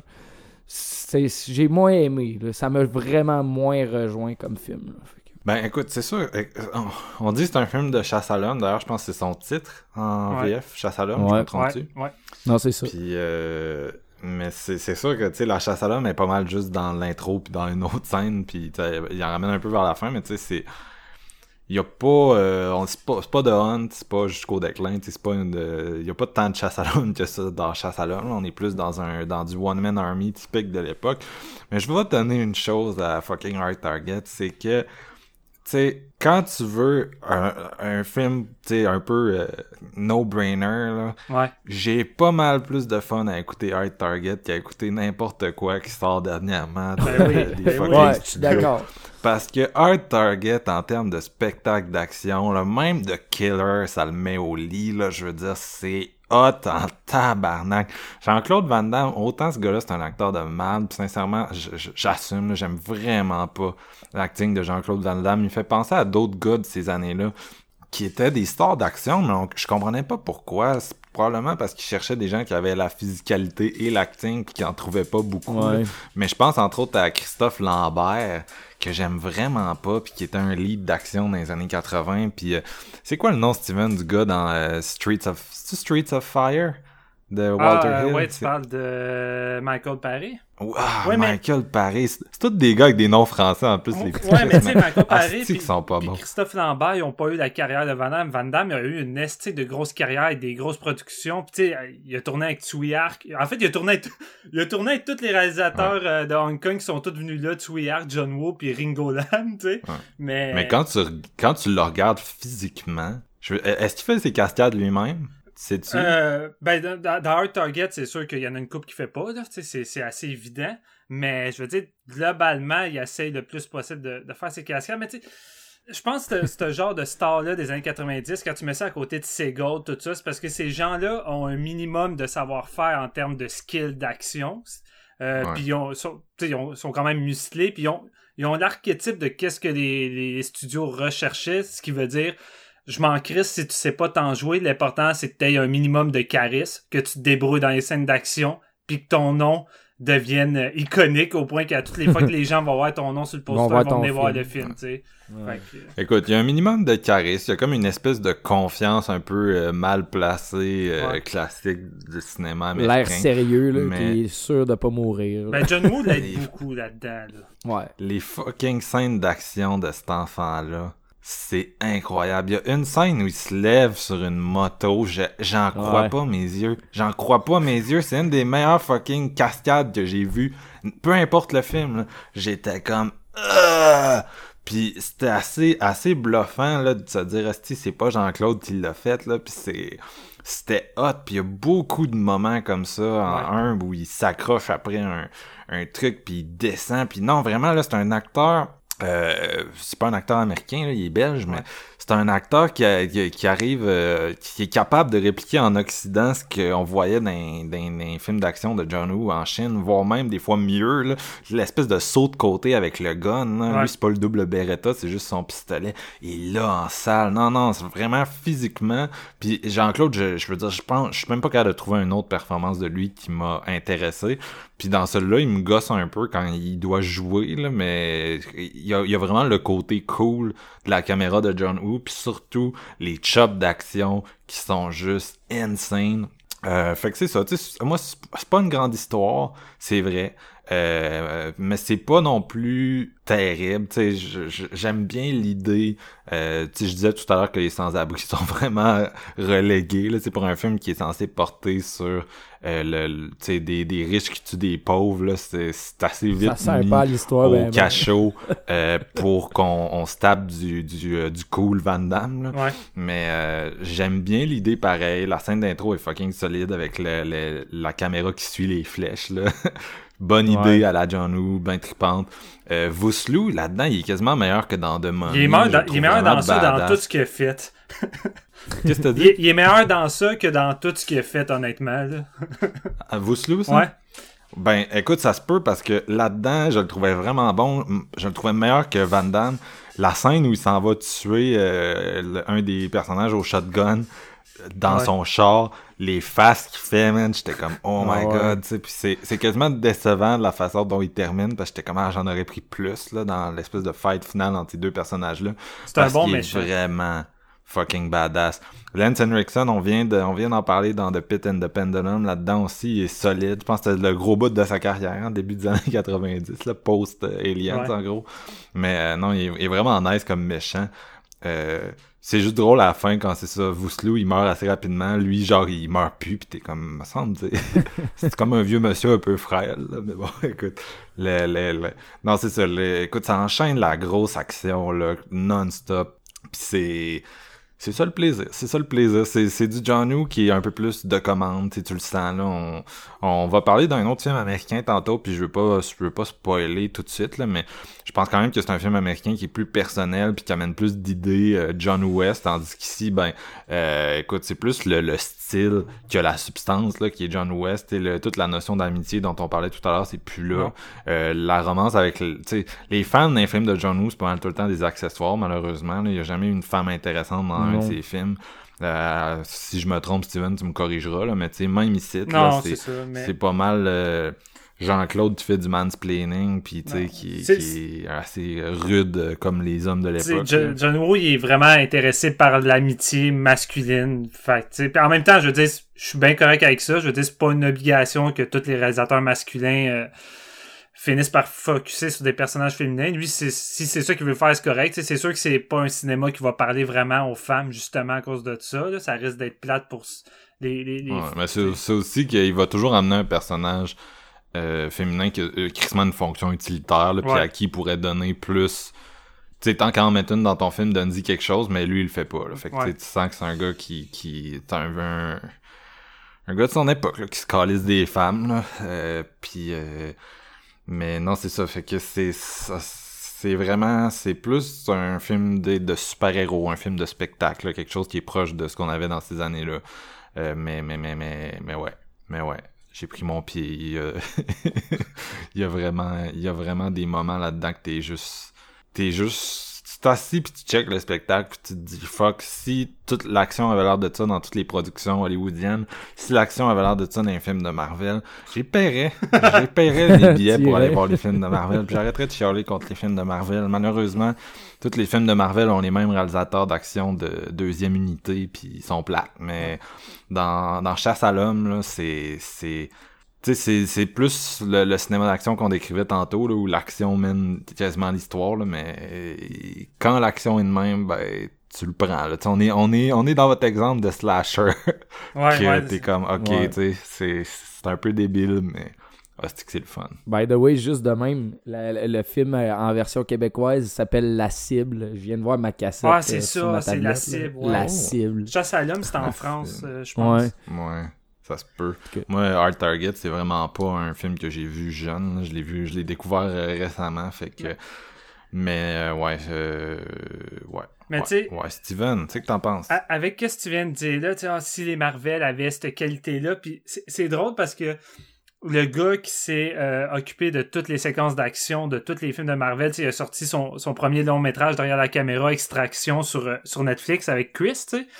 Puis tu regardes ça, puis tu dis, ok, ce gars-là, c'est lui qui s'occupait des scènes d'action, puis tu regardes Extraction, puis t'es comme, clairement, Marvel l'empêchait de, de, de, de mettre à, jour son potentiel des scènes d'action, parce que tu regardes ça, puis t'es comme, pourquoi Marvel a pas des scènes d'action de ce calibre-là? Je comprends pas, parce que ce gars-là, clairement, il sait exactement comment t'offrir ce que tu recherches euh, d'une séquence d'action qui se rapproche des meilleures productions de Hong Kong, tu sais, mais... euh, Il n'y a, pas- il y a pas beaucoup de personnalité dans une scène d'action de Marvel, puis c'est ça son Ouais, plus grand défaut, ouais. c'est que avec John Woo, on l'a dit, mais la, la séquence d'action est intégrante à l'histoire. C'est une métaphore de d'un d'un d'un duel, d'un trouble qui existe à l'intérieur du personnage. C'est quelque chose qui est une extension de lui, puis euh, au- au-delà de la composition de l'action visuelle, c'est cette portée dramatique là qui donne quelque chose, tandis que chez Marvel, c'est rare que euh, un, visuellement, c'est inintéressant, mais Mm. deux, les enjeux sont souvent... euh, je sais pas, tu sais, t'as pas tant d'enjeux, en fait, là, Non, qui, sont, ça. qui sont établis, puis euh, couplés à une composition, tu vraiment classique, euh, tu tu ressors rarement de là en disant « Hey, cette scène-là, c'était c'était comme un grand moment de cinéma de l'année, là, cette scène d'action-là, tu sais. Ah, exact. Bon, ben, pour revenir euh, à John Woo, euh, John Woo quitte Hong Kong après avoir laissé son testament Hardboard, qui est le meilleur film d'action de tous les temps. Évidemment, c'est discutable, ce n'est que mon opinion, mais pour moi, c'est le top du top euh, en termes de scène d'action. Il n'y a rien qui a été égalé depuis. Et il quitte pour aller... Qu'est-ce que t'as dit? Mad Max! Oh ouais, c'est un must. Ça, ça je te l'accorde, je te l'accorde. Qui quitte euh, Hong Kong pour aller débuter sa carrière américaine. Avec, euh, avec lui, il a toutes ses ambitions, toutes ses idées et il est prêt à venir euh, conquérir l'Amérique avec son style qui était inédit à l'époque. Je veux dire, comme je disais, c'était moins accessible. Les gens ne devaient pas vraiment connaître John Woo. Euh, par contre, euh, John Woo, je pense, à ses dépens, il a compris qu'en allant faire Hard Target, euh, il a été englobé dans la machine hollywoodienne, là où la censure est très présente, là où la liberté est moins présente également, et là où que, ben écoute, tu pourras pas te laisser aller comme tu veux sur tout. Et euh, je pense que c'est ça qui fait le plus chier avec euh, Hard Target, c'est que le film a été beaucoup censuré, notamment sa dernière demi-heure, mais toute, le, toute la longue séquence dans l'usine, il manque un 10 minutes. Il manque un 10 C'est minutes, ouais. il manque un 10 minutes d'action et de violence. La violence qui a été pratiquement retirée euh, de, de, de tout le film. Là. Tu sais, Je peux juste vous donner un exemple, mais quand l'espèce de, de gros loser se fait couper l'oreille avec les ciseaux, la scène a dure au moins 40 secondes de lui qui se fait couper l'oreille puis ça gicle par tous ses murs. J'ai vu cette scène-là puis j'étais comme, ok, ouais, ça a vraiment été charcuté. Mais ça te montre à Mais- quel point... Il existe en uncut, le film.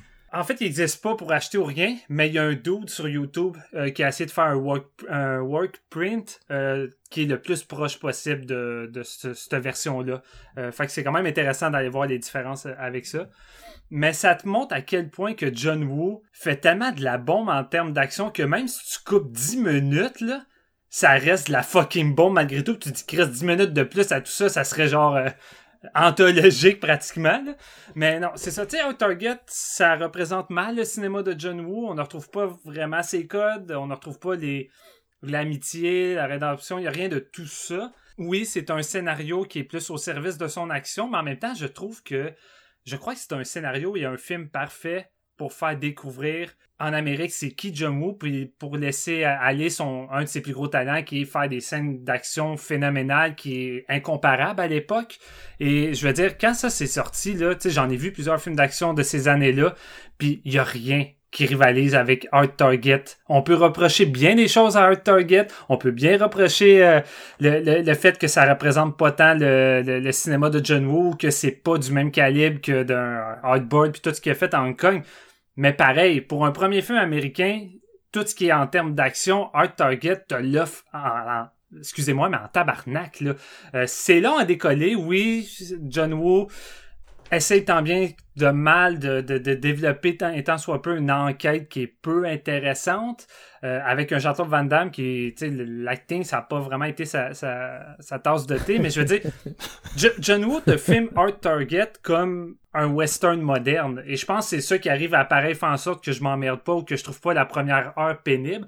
Euh, la façon qu'il intègre Jean-Claude Van Damme c'est vraiment digne d'un western le héros solitaire. C'est un genre de Clint euh, mais en moins charismatique évidemment on se le cachera pas puis, euh, tu sais, John Woo a tout le temps été un, fanatique des westerns. Fait que, on dirait qu'il utilise euh, Art Target pour laisser ça aller dans ce genre-là, tu sais, avec les body hunters, tout ça. Tu sais, vraiment ce feeling-là. Tu sais, le premier plan du film, c'est une calèche qui se promène euh, au milieu de la ville en pleine nuit. Puis on dirait que la ville date d'une autre époque western. Tu sais, c'est fou qu'il y a plein de petits liens comme ça. Mais c'est ça, tu sais, vous l'avez dit, c'est pas c'est pas une grande histoire, mais tu sais, c'est là pour être au service de l'action. Puis un coup que ça décolle à partir du de l'espèce d'assaut avec les motos. Euh, je veux dire, ça arrête plus jusqu'à la fin. C'est un 40 minutes intense non-stop d'action pure John Woo. Puis tu sais, c'est vraiment la récompense pour l'attente que tu vas avoir auparavant. Mm. Puis je veux dire, le travail de pyrotechnique là-dedans, c'est hallucinant. Tu sais, même les, les gens de, de, Hollywood devaient débosser de voir comment Woo travaillait puis comment il allait. la séquence où que Jean-Claude Van Damme va donner un coup de pied sur un bidon d'essence pour le faire éclater à coup de shotgun dans la face du, du gars en motocross qui va voler par la fenêtre. C'est, c'est hallucinant. Tu sais, ça, tu sens, tu sens l'influence de qu'est-ce qu'il a fait sur Hardboard, puis on dit, tu vois qu'il essaie d'intégrer dans tout ça. Tu sais, dans toute la longue séquence dans le dépôt, tous les objets, ça explose comme des feux d'artifice. Puis je pense que John Woo est sans doute celui qui a exploité au maximum tout ce que Van Damme était capable de faire physiquement. Je veux dire, t'écoutes un film de Van Damme, les fights sont séparés sur un coup de pied spécial entre chaque fight qui est supposé être le moment euh, fatidique où toutes les jeunes tripaient à l'époque. Mais je veux dire, t'écoutes un Target, première séquence d'action contre des thugs, Van Damme, il a fait pratiquement la moitié de son catalogue de qu'est-ce qu'il est capable de faire, puis c'est déjà hot. Puis quand t'arrives à la finale, tu dis, ouais, Van Damme, il a tout faire auparavant, mais non. John Woo essaye des choses avec Van Damme, il essaie de l'exploiter puis d'y faire faire des choses qui était sans doute pas capable ou qu'il avait jamais essayé auparavant. Puis t'as des front flips, euh, il fait des il fait des mix entre sa jambe et son Beretta, puis comme le disait Marc-Antoine, tu la jambe de Van Damme là-dedans, c'est un peu son deuxième Beretta. Tu sais, quand il s'en va attaquer les thugs au début, c'est juste cool comment John Woo filme ça entre Van Damme avec son côte qui met ça de côté, tu sais, comme les, les gars de Western qui mettent leur côte de côté pour laisser aller leur revolver pour dire prépare-toi, je, suis sur le bord de détonner, puis il donne des espèces de coups de pied en plein visage. Puis c'est ça tout le long du film, c'est un mix d'arts martiaux et de gunfight qui, moi, je trouve est juste hallucinant.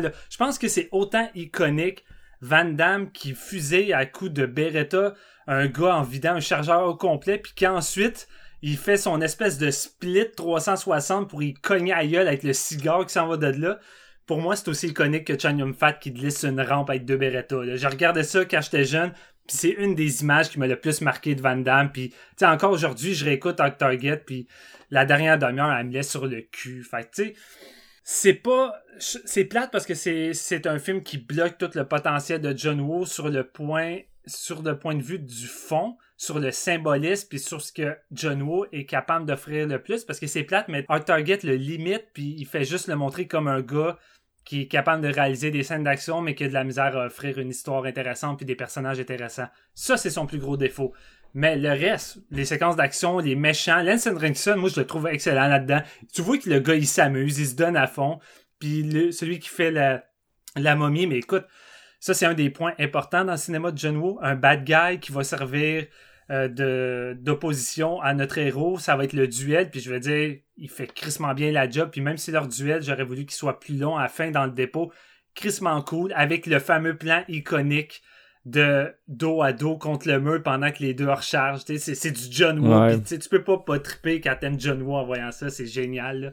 Puis euh, c'est ça. Écoute, euh, c'est juste du gros plaisir où tu te fous le cerveau à off puis tu te dis Chris, euh, même quand John Woo fait du cinéma euh, comme ça, du, ci- du cinéma d'action où tu te crisses ton cerveau à off, mais Chris, il est plus généreux puis il t'en donne plus que toutes les estis de blockbusters qui tentent de te servir ça, mais que même l'action arrive pas à compenser la minceur puis le- le- les, les personnages antipathiques ou les personnages vides de leur film. Là. Fait que C'est comme, euh, c'est ça, c'est vraiment, euh, c'est vraiment le classique du cinéaste qui arrive dans un film américain qui est clairement, tu sais, dans ce cas-ci, c'est, c'est, on dirait que c'était comme pour introduire Van Damme, puis que Ouais. c'était plus pour introduire Van Damme que pour introduire John Woo au spectateur, tu sais.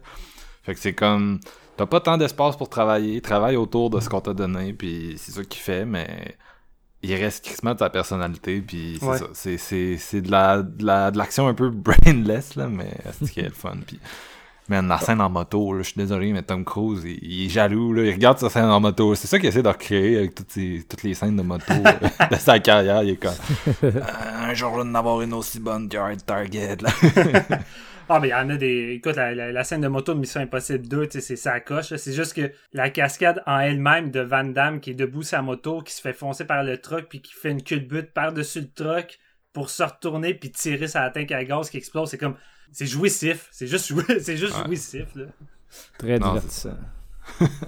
C'est ça que j'ai- c'est ça que j'aime le plus. Je pense que euh, on a retrouvé également sa, sa touch un peu dans le montage. Euh, tu sais, juste, juste la première séquence d'action au début, quand le gars, le, le- le père de Natasha se fait poursuivre, la façon que c'est monté, la façon que c'est filmé, tu sais, déjà là, cette- juste cette séquence d'intro-là, c'est meilleur que tout ce qu'il y avait à l'époque de, de coller. Ok, tu sais, je mets pas Terminator 2 qui était sorti en, en 91 euh, côte à côte, mais je veux dire, c'était meilleur que tous les fucking Seagull puis tous les trucs qui étaient considérés comme le- le- les mosses d'action des années 90 puis c'est plate parce que Hard Target souvent est dénigré ou laissé de côté surtout Ouais, parce que c'est tu dénigres considéré Hard Target, généralement, t'es pas un fan de Steven Seagal, là, on non, ouais, non, c'est ça, mais je veux dire, c'est souvent un film qui est dénigré parce que les gens trouvent que c'est juste pas du bon John Woo comme qu'est-ce qu'il faisait à Hong Kong, mais je veux dire, tu sais, quand tu le prends pour qu'est-ce que c'est, puis si tu le prends comme un John Woo qui a été enveloppé dans la formule américaine, ben je veux dire, ça reste que c'est c'est quand même foutrement divertissant puis efficace. Ouais, c'est meilleur que Mission Impossible 2 puis Paycheck, on s'entend dessus. Là.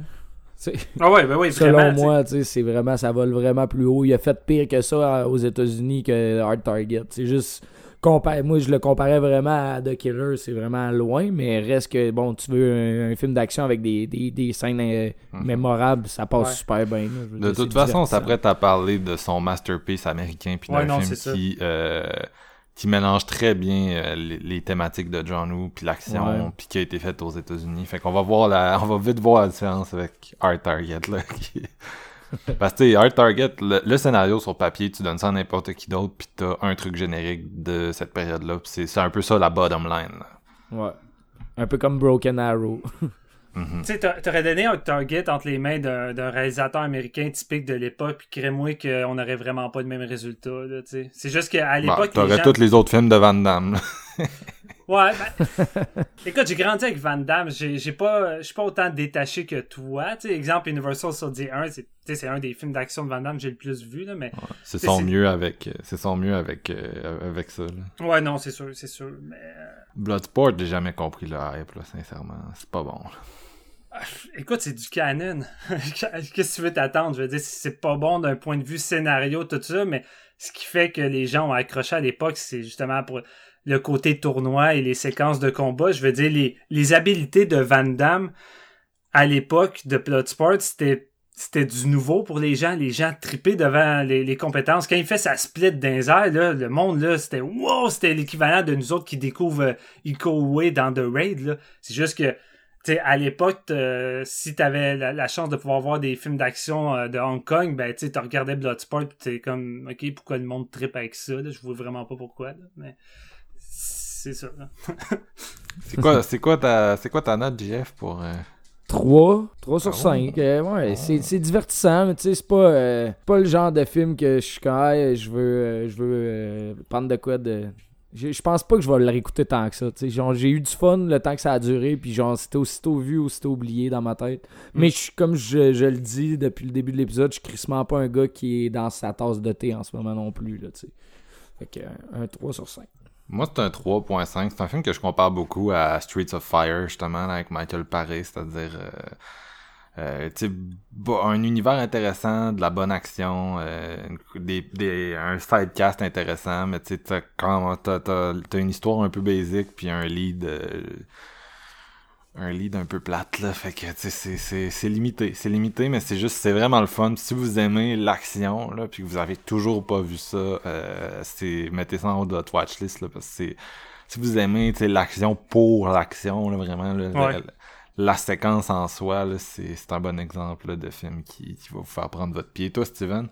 Moi, c'est un 3.5 euh, sur 5 également. C'est un film que je revois quand même souvent, puis c'est un gros plaisir coupable. Écoute, euh, c'est pas dans les meilleurs de John Woo, mais en même temps, euh, Chris, euh, c'est meilleur que bien d'autres choses, puis j'ai toujours du plaisir à, à le revoir juste pour ces 40 dernières minutes. là. C'est vraiment le fun. là.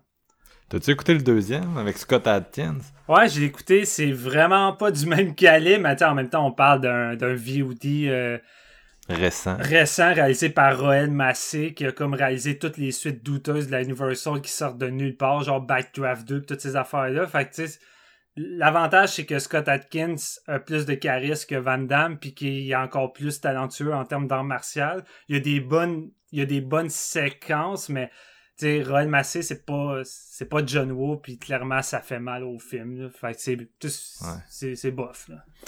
Il devrait faire un film avec euh, John Woo Scott Adkins ça serait Tout le monde devrait faire un film avec John Woo en fait. ça Ah, serait pas juste faux. malade. ça. pas faux Keanu Reeves vient temps Ah ouais, Kenny Reeves vient avec, avec John Woo, ça, ça serait fou. Fait que euh, on prend un petit break et on va parler de Face Off.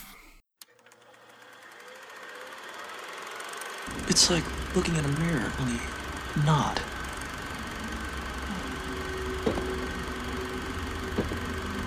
Troy? Now that is between us, okay? But you were. In a coma? Nothing like having your face cut off to disturb your sleep. Read the newspaper lately?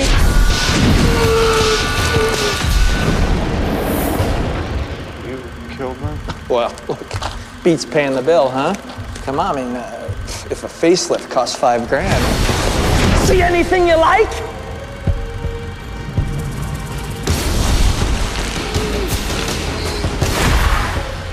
Tito.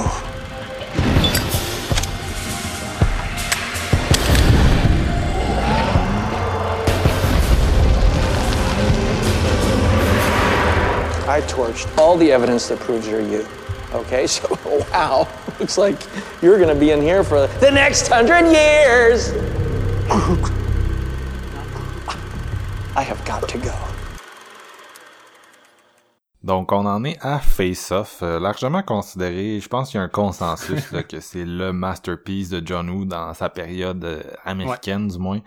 Euh, réalisé par, par lui bien sûr, écrit par Mike Werb et Michael Collery euh, avec John Travolta et Nicolas Cage dans euh, les rôles de- de- d'un agent euh, de, du FBI qui va traquer un espèce de terroriste euh, international notoire assez fucked up là, par euh, Nick Cage.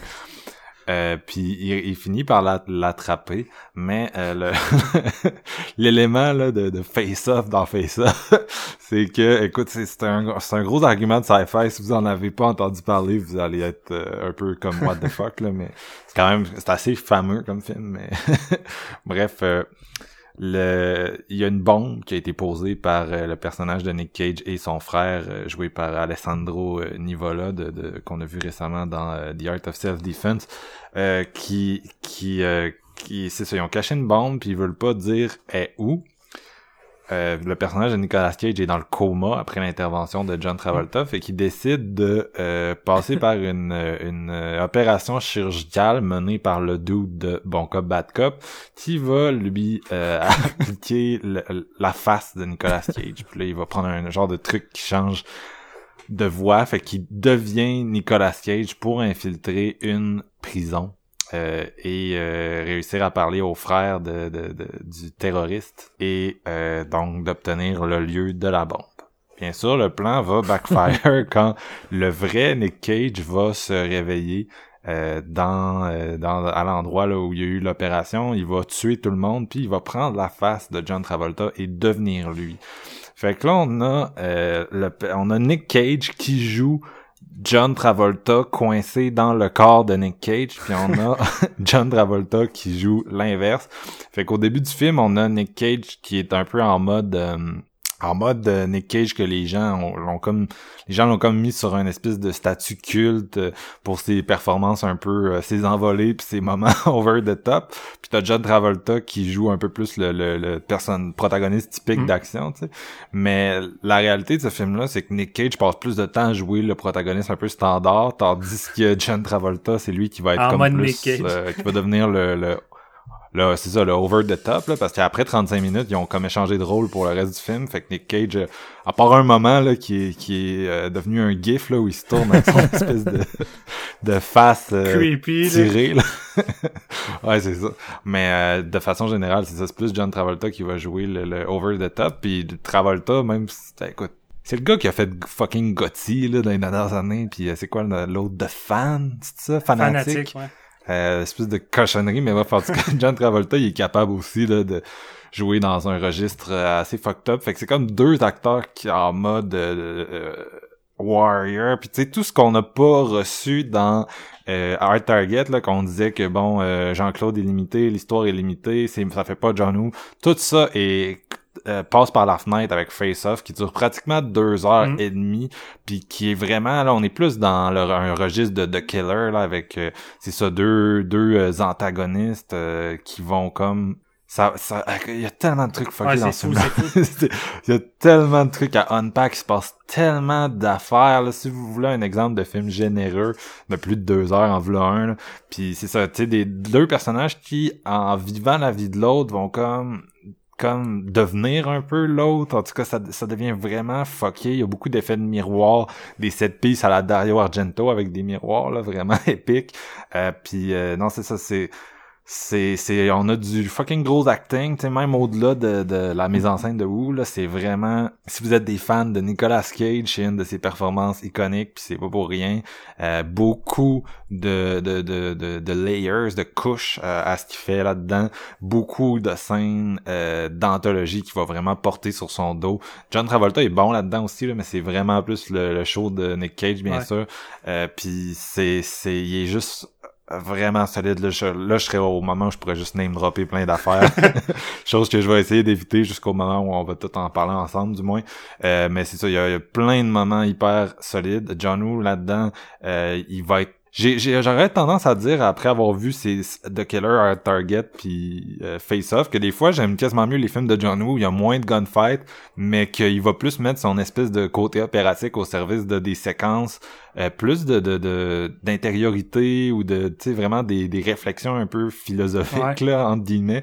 On en a parlé, mais tu sais, des, des, des plans, là, où ils vont, euh, ils vont être de dos, puis c'est, c'est juste, c'est, c'est, c'est, un, un, synopsis qui serait complètement débile dans les mains de n'importe qui d'autre, mais dans les mains de John Woo, ça va juste de soi parce que euh, il est fait pour ça, tu sais, il est fait pour travailler avec ces acteurs-là, puis leur ramener ça, puis il est fait pour gérer cette dualité-là, puis la mettre en scène. Euh, c'est vraiment, c'est 100% son style de cinéma. Fait que ça fait qu'il va vraiment loin avec la prémisse, puis ce qui aurait pu être juste une série B totalement anodine et débile, encore là, dans les mains de quelqu'un d'autre, ça transforme en, en truc de haute volée. Sincèrement, là, c'est, c'est, c'est vraiment très bon. Puis euh, chaque fois que je le revois, je l'aime plus la fois d'avant, un peu comme euh, The Killer. Fait que j'ai le feeling qu'à un moment donné, euh, parce que j'ai- lu beaucoup de monde en ligne qui le considère pratiquement comme son meilleur film, là, peu importe la, la période. Il y a des gens qui disent que c'est meilleur que tout ce qu'il a fait à Hong Mhm. Kong. Euh, puis je- plus je les, plus je vois le film, plus je suis comme damn, je comprends, je, je comprends pourquoi il y a, ce film-là, ce, ce niveau-là là, de, de fanatisme qui l'entoure. Puis euh, euh, où je veux aller avec tout ça. Je, je- écoute, il y a- non mais il y, y a vraiment beaucoup de choses là-dedans qui se passent dans l'acting. Tu sais, C'est plate pour Ouais. John, là, mais il y a vraiment beaucoup de choses qui se passent dans l'acting. Puis c'est plus un film de Nick Cage qu'un film Ben, de John John. est bon de- aussi là-dedans. Il y a vraiment des, des bonnes séquences. C'est fou, tu regardes Ouais, ouais, John Travolta, plein, mais tu vois pas John Travolta. Tu vois Nick Cage. C'est fucked up, là. Mais c'est parce qu'il y a plein de bonnes affaires dans celle-là, mais je sais pas si t'es d'accord avec moi, c'est que t'as le feeling que c'est, c'est du John Woo en mode greatest hits, tu sais. Ouais. C'est un de ses meilleurs films, puis t'as l'impression qu'il a, il a été extraire tout ce qui a marché dans ce qu'il avait fait avant, puis il a tout foutu ça dans ce film-là. Puis fait que t'as l'impression que pour lui, c'est un greatest hits, puis t'as l'impression que Nick Cage, c'est comme, c'est comme quasiment le rôle de sa vie, là. Fait que, mais non, les, les deux sont vraiment solides, là. Ça, c'est hyper symbiotique, puis ça marcherait pas euh, l'un sans l'autre. D'ailleurs, c'est deux acteurs qui ont qui ont fait deux films là, avec John Woo, euh, Nicolas Cage et, euh, et le, le- le lead de Wind Talkers, son film de guerre euh, sorti en 2002, puis John Travolta était aussi dans Broken Arrow, là, donc euh, Mhm. Euh, c'est du monde qui ont qui, qui, clairement ont connecté avec euh, Monsieur Who. Et écoute, je sais pas quoi dire, mais il y a, y a vraiment des scènes de désespoir de, de Nicolas Cage qui joue John Woo coincé dans son corps qui sont assez Écoute, c'est quasiment une des meilleures performances d'acteurs des années 90. Là. J'irais jusque-là, là, mais c'est, c'est vraiment, vraiment L'émotion est là. On en retrouve ce qu'on Ouais. aimait tant de Decader. Tu sais, c'est Oui. différent de Decader, là. mais je veux dire, l'émotion qu'on veut de, du cinéma de John Woo ou que ce n'est pas que de l'action, ben Face Off en est la preuve. Tu sais, surtout qu'il n'y a pas il y a pas tant de gunfight. Tu sais, Il y en a peut-être trois, trois grosses set pistes de gunfight dans le film. Tu sais, c'est pas tant beaucoup, mais entre ça, c'est pratiquement le, le reste qui est meilleur. Tu sais, comme tu disais, je suis d'accord. Je pense que Fa- Face Off, c'est un de ces films où que je préfère pratiquement ce qu'il y a alentour que l'action. Mais Chris, l'action est, est quand même de haut calibre dans Face Off. J'enlève rien à ça du tout. Là. Mais Il y a un bout du film qu'on est dans, dans du Freaky Friday. Là. Puis c'est, ce que je trouve intéressant, c'est peut-être le fait qu'on a les deux Nick Cage dans le même film. Ouais. On a le Nick Cage, euh, je sais pas comment il dit ça, mais lui il dit qu'il est full inspiré par le, le théâtre euh, japonais comme acteur, là, puis qu'il aime ça, il aime ça être over the top. C'est l'approche qu'il cherche à amener à ses rôles, tu sais. Puis euh, ah, mais t'as aussi un Nick Cage qui est, qui est ah, c'est moins le cas aujourd'hui là, mais à une certaine époque qui était un, un, un lead euh, plus classique là, dans certains rôles. Ouais. Puis là, t'as les deux dans le même, puis c'est vraiment intéressant de le voir opérer à autant de, de registres. Mais oui, c'est ça, il y a une partie du film où t'es littéralement dans un Freaky Friday, là. C'est juste, c'est, il y a pas de scène d'action, c'est John Travolta qui se promène puis qui, qui fout le bordel dans la vie de l'autre. Puis Nicolas Cage qui désespère dans une putain de prison où il se passe, tu sais, il est juste, il est juste coincé là. Puis euh, non, John Woo prend vraiment son temps avec euh, avec tous ces éléments-là, mais tu vois qu'il est, il est 100%, euh, 100% à sa place. Puis tu disais que ça, ça on s'éloigne un peu de The Killer, mais ça reste que c'est un film qui commence un peu de la même façon avec euh, l'enfant de John qui meurt. Puis on s'en va un peu au même endroit, là, c'est-à-dire que tu il est pourchassé par ces Ouais. démons-là qui l'habitent. La, la finale est dans une église. Puis c'est un gars qui essaie de surmonter tu sais, c'est, c'est vraiment une histoire de, de trauma puis d'identité perdue puis de gars qui va se retrouver à travers puis il y a plein d'effets de, de miroir puis de caméléon même avec un enfant où il y a une espèce de sosie d'enfant puis en tout cas il y a vraiment un côté euh, philosophique poussé là. Euh, fait que non c'est ça c'est, c'est vraiment c'est c'est je, je- vais vous laisser aller là mais c'est du gros c'est du gros. Il y en a beaucoup il y a beaucoup de choses à unpack. Steven je vais, je vais te ouais vas-y vas-y parle-moi de ça Face Off, c'est sans doute le film de John Woo américain où que tout l'univers, toute l'identité qui appartient au réalisateur se mélange avec le cinéma américain puis qui arrive à finalement trouver un équilibre, à former un tout. Tu sais, Our Target, ça, il s'est fait envelopper. Broken Arrow, John Woo est dead là-dedans pratiquement. Face Off, c'est vraiment un équilibre je trouve, entre le cinéma de Woo puis le cinéma américain de l'époque. Puis t'as des fois, t'as des transitions de séquences d'action, ça a l'air de même. Là. Tu t'as comme la séquence de la longue poursuite euh, à Homer au début quand John Travolta veut rattraper Nick Cage dans l'avion. Tu t'as une genre de poursuite en voiture devant l'avion. L'avion va dévier, va rentrer dans un dans un genre de, drone. Puis tu sais, cette séquence-là d'action est comme un peu plus typique comme euh, de, de, de film d'action. Puis après ça, un coup que ce moment-là est terminé, t'as Nick Cage qui sort avec deux revolvers puis qui commence à, à tirer tout le monde puis là le, côté de John Woo embarque à 100% puis tu sais c'est comme t'as tout le temps une transition comme ça je trouve de le cinéma d'action américain puis le cinéma de John Woo qui tentent de cohabiter ensemble. Tu sais la séquence de la prison c'est un peu ça également je trouve. T'as un côté très très américain dans le, le, le film d'évasion de prison, mais t'as un côté over the top qui, qui appartient tellement bien à John Woo que c'est ça arrive à collaborer ensemble. Fait que je pense que c'est sans doute le film où il y a eu le plus de liberté. Puis de qu'est-ce que j'ai entendu dire également, c'est que le, le scénario à la base, tu l'as dit entre les mains de quelqu'un d'autre, ça serait un navet peut-être? Je veux dire, c'est stupide, c'est con comme la lune, mais John Woo l'exploite au maximum en faisant quelque chose de complètement fascinant. Puis les deux réalisateurs euh, adaptaient leur scénario, euh, les deux réalisateurs, les deux scénaristes adaptaient le scénario à John Woo. Fait qu'ils consultaient John Woo puis ils demandaient qu'est-ce qui sera son avantage, qu'est-ce qui devrait changer.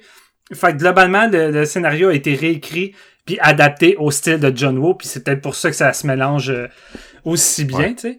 Je pense aussi, tu sais, on parlait tantôt de cette dualité, de cette fascination entre deux personnages dans The Killer, euh, un qui est fasciné par l'autre, qui qui tentent de cohabiter ensemble. Face Off transcende ça. On dirait que John Woo réussit avec Face Off à intégrer ça de façon encore plus explicite. Euh, c'est littéralement une fusion entre ces deux, deux, ces deux personnages-là opposés qui vont fusionner ensemble. Je pense qu'on n'a jamais vu une dualité autant se mélanger dans le cinéma de John Woo que d'avec Face Off, d'un point de vue euh, symbolique dans tout ça. Je trouvais que c'est c'est dingue, là, qu'est-ce qu'il fait avec ça. Puis, tu l'as dit, Marc-Antoine, mais ce qui est le plus fascinant dans tout ça, c'est de suivre les deux personnages qui ont volé la vie de, de, de, de, de, de l'autre, puis qu'au départ, les deux trouvent ça difficile, mais d'un autre côté, plus ils passent de temps là-dedans, plus ils commencent à prendre goût à ça, plus ça les fuck psychologiquement. Euh, ça joue beaucoup sur le moral de, de, de, de John Travolta dans le corps de Nick Cage qui se laisse de plus en plus influencer puis qui voit plus vraiment de d'échappatoire. Puis tu sais, t'as Nick Cage dans le corps de John Travolta qui, lui, c'est un gars crissement instable, euh, qui fait tout ce qu'il veut, qui n'a rien à chier, qui a pas de routine de vie, là, il est là avec sa fausse famille, à installer une routine, à jouer le père de famille avec sa fausse fille, puis tu vois qu'il commence à prendre un certain goût, puis pratiquement, il essaie de faire attention, ça lui donnerait quoi comme avantage de autant prendre soin euh, de, cette famille-là, mais tu vois qu'il il, il commence à avoir une espèce de changement de, vision à tout ça. Puis comme tu disais, Marc, la mise en scène, c'est du pur John Woo, le, symbolisme des, des miroirs, tu sais, de, de, durant le gunfight de, chez un des amis de, du méchant de, de Nicolas Cage, où que le gunfight se passe au milieu des miroirs. Puis là, t'as Nick Cage qui se regarde dans le miroir, mais que c'est John Travolta, mais qui lui voit Nick Cage. Tu sais, c'est, c'est des idées de symbolisme, d'image, de mise en scène, de génie que tu sais avec un concept de même ben John Woo l'exploite à, à fond puis on retrouve le côté plus euh, plus chrétien justement comme je disais qui était absent totalement de ses autres films ici c'est plus présent tu l'as mentionné Marc mais le côté de euh, de, ça se déroule dans une église, euh, John Travolta, la perte de son enfant, ses démons, toutes ces choses-là, on retrouve tout le cœur et l'essence du cinéma de John Woo dans Face Off, puis c'est pour ça que, je suis pas surpris que ça soit considéré comme son meilleur film américain, puis qu'il y en a beaucoup même que c'est c'est peut-être leur meilleur John Woo parce que c'est c'est 100% un film de John Woo, c'est ça qu'on aime avec des bonnes séquences d'action. Tu sais, on n'en a pas beaucoup parlé, mais il y a une poursuite en bateau à la fin qui est démentielle avec des cascades de, de ouf, puis que tu sais, c'était à l'époque, c'était autant de référence que la scène finale de Tom Cruise en moto. C'était du jamais vu. Tu sais, John Woo, c'est ça son cinéma, c'est que il tente de t'offrir des poursuites ou des gunfights qui n'ont jamais été vus. C'est un gars qui aime pas la redondance, il aime ça se pousser des nouvelles limites, puis de prendre le cinéma d'action, puis d'aller l'amener ailleurs. Puis, tu sais, fait ça, il y a des bouts de malade là-dedans, comme ça. quand tu regardes ce film-là avec toute l'idée de, de masque puis de personnes qui existent à l'intérieur d'un autre, tu comprends pourquoi Tom Cruise est allé chercher pour Mission Impossible 2. Ah, tellement, tellement. On, on, avait fait un épisode sur toute la série puis on, on, on était comme man, il y a tellement genre de moments fuckés dans, dans ce style-là puis j'étais comme ok peut-être que Tom Cruise a vu de quoi là-dedans qu'il aimait. Non, c'est ça. Euh, puis sinon, ben écoute, je pense qu'on va avoir bien d'autres choses à dire, mais là, je vais, on va laisser un petit peu à JF. Hein, fait que vas-y, mon JF. Hey. C'est euh, c'est un petit film vraiment rassembleur de tout ce qu'on a, on a pu voir de, de John Woo, pareil. C'est un des derniers de ma rétrospective que j'avais regardé. Euh, puis ça me fucking plu. Ça, ça devait faire 3-4 ans que je l'avais en DVD sur mes tablettes. Ça, j'ai profité de cette occasion-là pour le visionner. Euh, hey, Nick Cage, il se fait coller en bas d'un bateau puis il fait du ski avec ses pieds, man. C'est genre ultra fucking badass, man. Il y a des idées là-dedans. Ça n'a pas de bon sens. Je veux dire, tu sais, vous l'avez dit, mais moi, ce qui me, ce qui me fait le, le- le- le- ce qui me fait le plus euh, réagir dans tout ça, c'est vraiment l'idée de base de ce film-là. Ça n'a pas de calice de bon sens, man. Ça- je veux dire, c'était voué à être un- une série B, genre vraiment euh, comme pratiquement proche du navet, puis il y a au contraire avec les, ces deux acteurs-là, Nick Cage et John Travolta, qui donnent solide. Pri- principalement Nick Cage, moi je, l'aime beaucoup, puis dans ce, ce film-là, il, vraiment, il tient pratiquement le film sur ses épaules. On, on reconnaît vraiment la touche John Woo au travers du film, je veux dire, mais c'est du gros Nick Cage fest, comme vous pouvez l'aimer. Honnêtement. Quand John Travolta il revient à- dans sa scène finale, là, tu sais, qui revient puis voir sa famille, on dirait que t'es comme, tu trouves ça bizarre, t'es comme, hein? C'est Ouais, c'est vrai. C'est comme pas normal. c'est c'est fucking gros guns en or, genre qui sont comme dans une espèce de valise là, qui est comme c'est comme ses enfants, qui est comme ta ta ta. Mm. Je veux dire, Avec des gommes, avec ses Ouais. clorettes. Ouais, la- clorettes. il aussi. Ah ouais, c'est fucked up. Puis tu sais justement, c'est la, la façon de comment euh, justement euh, Sean Archer qui est dans le corps de Nick Cage, comment qu'il va pouvoir essayer de le jouer, mais c'est sûr que ça file bizarre pour ses amis. Il y a tout le temps ce côté-là de si tu vraiment à lui, puis tout, tu sais, il, est- il est dans, il est avec les méchants, puis il essaie de se comporter comme un peu ce qu'il connaît de Caster Troy. Moi, j'adore vraiment la dualité de ces deux personnages-là. Tu sais, quand il, il est là, puis il fait de la dope, puis genre, il est juste ultra trop buzzé parce qu'il est comme pas capable de réagir, mais sûrement que le personnage à la base en fait tout le temps, puis il est capable d'être correct. Mais ça, c'est plein de petites scénettes comme ça qui font que les, les personnages sont plus développés que dans un hard target, si on veut. On dirait qu'il est laissé vraiment à, à lui-même. Puis euh, c'était un film qui le représente beaucoup plus. John Woo, tu sais, sur 2h20, il y a du stock en crise, comme tu disais, Marc-Antoine. C'est vraiment. euh, ça saute du coq à l'âne, puis vraiment de. de Tu t'emmerdes jamais. Non, mais c'est tout ça. le temps quelque chose. Autant je- quand il se retrouve dans la prison, plus vers euh, quand il échange de face, puis là, le désespoir, puis il essaye, ok, bon, et quand il, app- quand apprend justement que l'autre a pris le, le contrôle, puis de, de lui, tu sais, il y, a- vraiment une notion de est-ce que je vais être le méchant pour toujours, je vais pouvoir retrouver mon corps, tu sais, ben pas, pas mon corps, mais ma face, dans le fond, parce que c'est. Moi, ce qui me fait le plus capoter, dans le fond, c'est fallait faut que tu t'arrêtes puis tu te fermes les yeux sur le fait que c'est clair que leurs corps sont pas pareils. Tu, sais, fais juste switcher la peau de la face, puis après ça tu deviens lui, mais c'est sûr que c'est deux personnes complètement différentes, Travolta puis Cage, mais c'est ça qui est le plus drôle. C'est ça fonctionne pareil. C'est ça le plus drôle puis le plus fascinant dans ce film-là, c'est que quand t'arrives à la scène d'opération de John Travolta pour se faire transformer en Nick Cage, sur le coup, tu regardes ça, là, pis t'as juste envie de rire, t'es comme, c'est stupide, ça marche pas, tu peux, tu peux pas retrouver le même, la même forme de corps, les détails à ce point-là, Eh t'es c'est en ça. train de rire, t'es comme, ça fait aucun fucking sens.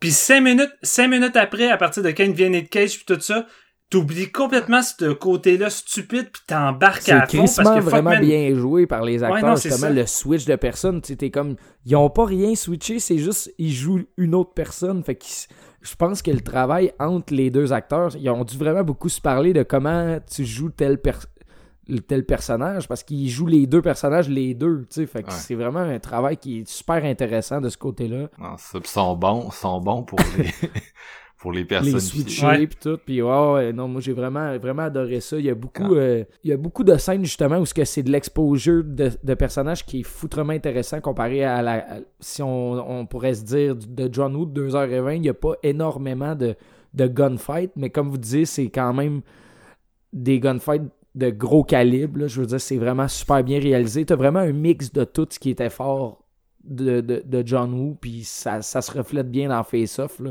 Euh, écoute, moi j'ai vraiment eu du gros fun là-dedans, puis c'est le genre de film que je serais prêt à réécouter demain matin, honnêtement. Là. Euh, Ouais. c'est, ça paraît que c'est, c'est un classique des années 90, puis que tu, tu peux nommer à tous les fans de cinéma de ces années-là, tu nommes Face Off, c'est sûr qu'ils le connaissent. là. je veux dire, moi j'arrivais avec ça, je veux dire en 2020, hey, j'ai vu Face Off, t'es comme, Ben, tu sors d'où tabarnak, tu sais, tout le monde a vu ça dans le fond. Fait que... C'est- mais quand, quand tu le découvres, même aujourd'hui, ça fonctionne encore. Puis euh, c'est pour ça que je trouve que on n'est pas loin. euh, tu sais, mettons, si tu, disais, euh, Steven Hardboiled, côté action, c'est son plus solide, mais face-off, ça s'en rapproche de par la complexité de, de toutes les avenues que ça peut explorer, autant Mhm. puis que ça reste comme fonctionnel puis pertinent. C'est ça, le- je pense, le plus gros le plus gros défi du, scénario. Puis je pense que ça a été vraiment bien euh, rempli par Monsieur Wu. Fait que non, c'est un de film divertissant puis assez surprenant aussi là, de de la qualité des, de- du jeu d'acteurs qui, ont, qui ont réussi à, à sortir les deux boys. Puis je, trouve que c'est une méchante bonne gimmick. C'est une gimmick facile d'accroche, je pense, pour le spectateur de deux personnages qui sont dans des corps différents. Parce que en tant que spectateur, quand tu sais que c'est pas, euh, tu sais que c'est pas le vrai, la vraie personne qui est derrière le visage, quand il arrive des moments où que il fuck la vie de la personne, tout ça, on dirait que ça te fait chier en dedans encore plus. Tu sais, c'est c'est facile de venir chercher les émotions. Fait tu sais, toute la séquence où tu vois juste John Travolta qui couche avec la femme du vrai John, euh, puis qui est en train de recevoir tous les honneurs euh, de la police parce qu'il désamorce la bombe, tout ça. Puis après ça, t'as une transition de Nick Cage au fond du trou, en train de pleurer pendant que lui il a tout ça. Tout ça, ça c'est tellement efficace. Tu sais, c'est simple, mais ça fonctionne tellement bien pour faire réagir le spectateur. Là, euh, c'est fou, là. Bah, tu sais, ils ont littéralisé le fait qu'il avait enlevé sa vie, là. Ouais, littéralement, ouais. C'est tellement drôle d'ailleurs la, la façon qu'ils introduisent le personnage de, de Caster là, parce que si on nomme les acteurs on est on est On est perdu. on est, on est dans la marde. mais euh, genre sa première scène c'est comme Nick Cage avec une petite moustache qui boit un milkshake genre avant de tuer l'enfant de c'est tellement il joue tellement over the top là quand il joue Caster là c'est assez incroyable Mais en même temps, c'est ça qui est fou. Je pense que Nick Cage pouvait pas trouver meilleur réalisateur pour le faire fonctionner que John Woo, parce que John Woo, son cinéma, c'est ça, c'est de l'over the top, c'est de l'over expression, c'est de l'over émotion. Fait que, tu sais, tout est là pour que ça laisse place à un Nick Cage libre, comme un oiseau. Puis tu sais, je trouve ça plate que on, on, une on en parle. Ouais, comme une colombe. Je trouve ça plate parce qu'on en parle souvent, là, parce que moi, j'ai j'ai beaucoup de- d'affection pour Nick Cage. Honnêtement, je trouve que c'est un des meilleurs acteurs que- américains que que- qu'on a eu dans les Ah, c'est c'est sûr que c'est la période la plus forte on va dire ça va être les années euh, 90 90. 80 90 mais je trouve ça plate qu'il soit devenu une joke un peu comme Chuck Norris tu sais dans le sens qu'on en rit maintenant c'est l'overacting c'est tout mais Chris, quand tu revois des Living Las Vegas euh, son, son film à- Adaptation. ouais non c'est ça ou son Même, euh, Oui. il y a eu beaucoup de buzz autour de Vampire's Kiss. Là. Je sais pas si vous l'avez déjà vu, Ouais. là, mais euh, tu sais, c'était, c'était comme pas tant un film que j'avais considéré, mais il y a comme vraiment beaucoup de, de, de, il y a eu beaucoup de buzz dans la dernière année sur la production puis tout. Puis tu sais, c'est comme un film que si tu réécoutes dans l'angle, genre je veux voir Nick Cage en action, c'est comme vraiment intéressant. Ouais. Ben, on dirait que Vampire Kiss, c'est le premier film où qu'on voit Crazy Nick Cage en tant que tel.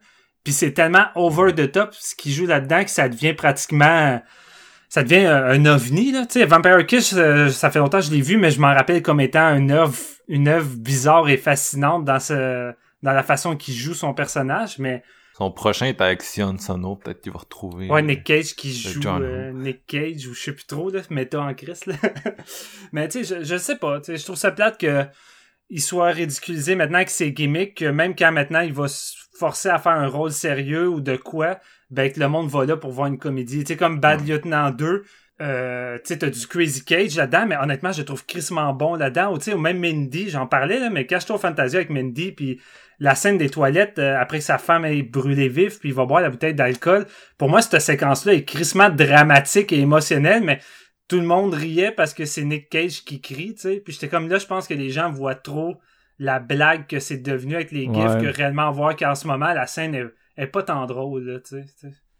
Ben l'affaire, euh, tu sais, c'est- on dit Crazy Cage, mais ça reste que son overacting, c'est quoi de très contrôlé, qui est vraiment bon. Ouais. Puis les, les fois où c'est pas bon, l'overacting de Nick Cage, c'est parce que il a travaillé avec un pas bon cinéaste. Ouais, c'est ça. Ou ils ont fait un pas bon film. Tu sais, un bon exemple étant euh, le remake de, de Wicker Man. Man, là, Ouais. qui est assez assez infamous à cause de l'affaire de Not the Bees. Mais tu sais, tous les meilleurs rôles de Nick Cage ont des, ont des moments comme le Not the Bees. C'est juste que ça marche. Ouais. Face Off en a des moments comme ça. Même Leaving Las Vegas, Ouais. là, euh, qui est hyper dramatique, hyper intense. Mais tu sais, il y a ces moments-là, fait que euh, ou Mandy aussi, fait que c'est un peu étrange d'y en vouloir pour ça. Mais bon, je pense qu'on est on est aussi à une époque où les gens demandent beaucoup de réalisme de la part de leur performance d'acteur, ce qui est en fait c'est un peu niaiseux parce que tu sais je sais pas comment dire ça, mais tu sais, alors regarde, on, ramène tout le temps les Marvel ici à séance de c'est un classique, là, mais c'est c'est du cinéma que tout le monde a vu, mais tu sais, regarde euh, Robert Downey Jr. Dans, dans son rôle d'Iron Man, il joue pas une vraie personne. là. Je veux dire, c'est de l'acting. C'est juste que c'est un style d'acting auquel les gens sont habitués puis qui acceptent.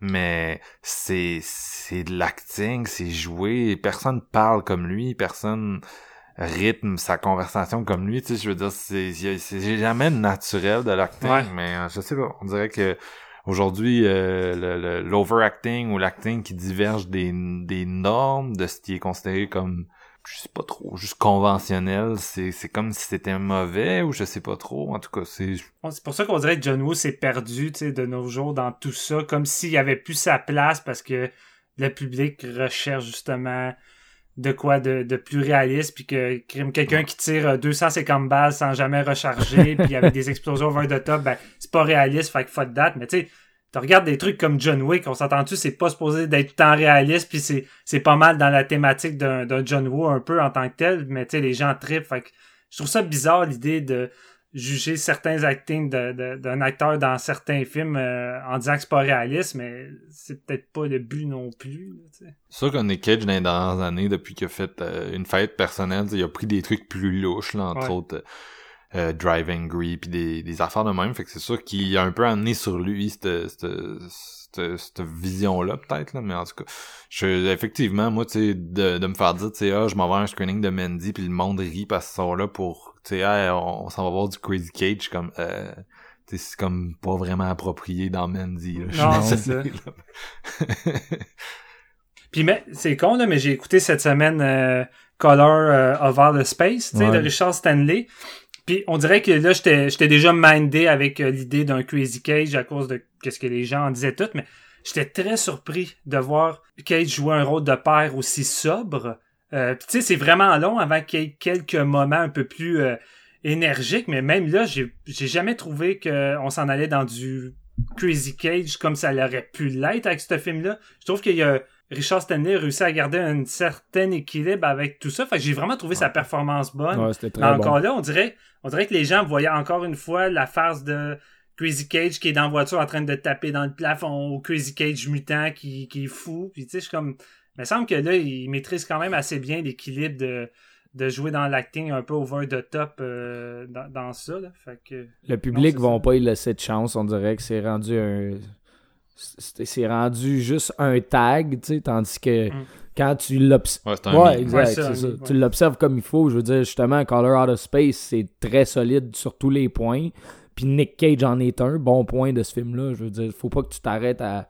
En fait, moi, j'aime beaucoup le Crazy Nick Cage, mais je veux dire, euh, je suis capable de, de, de, de faire la part des choses aussi à savoir, bon, ben, tu sais, il y a, il y a autre scène que ces scènes-là. Il, incarne un personnage complet, complexe aussi, tu sais, je veux dire, il y a, plusieurs, euh, plusieurs façons de le voir, là, tu sais, fait que non, euh, je pense pas qu'il faut s'arrêter à ça, puis Color Out of Space, t'en as un, bon exemple de- des bons trucs qu'il a fait euh, dernièrement. Dans, ces- dans Face Off, je sais pas si vous en avez entendu parler, mais là, je vais pas mentionner la fin parce que les gens l'ont pas vu, mais vous connaissez le dernier plan du film.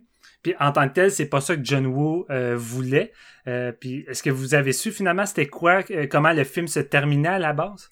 Euh, moi, oui, Ouais. je Pas pense. moi. hein. Que genre, genre dans le fond, tu vois euh, John Travolta qui se réveille dans son lit puis qui est, qui, qui est revenu John Travolta puis qui s'en va aux toilettes puis en se regardant dans le miroir, il voit Nick Cage. puis là, le film se termine là puis je suis comme ah, c'est tellement meilleur!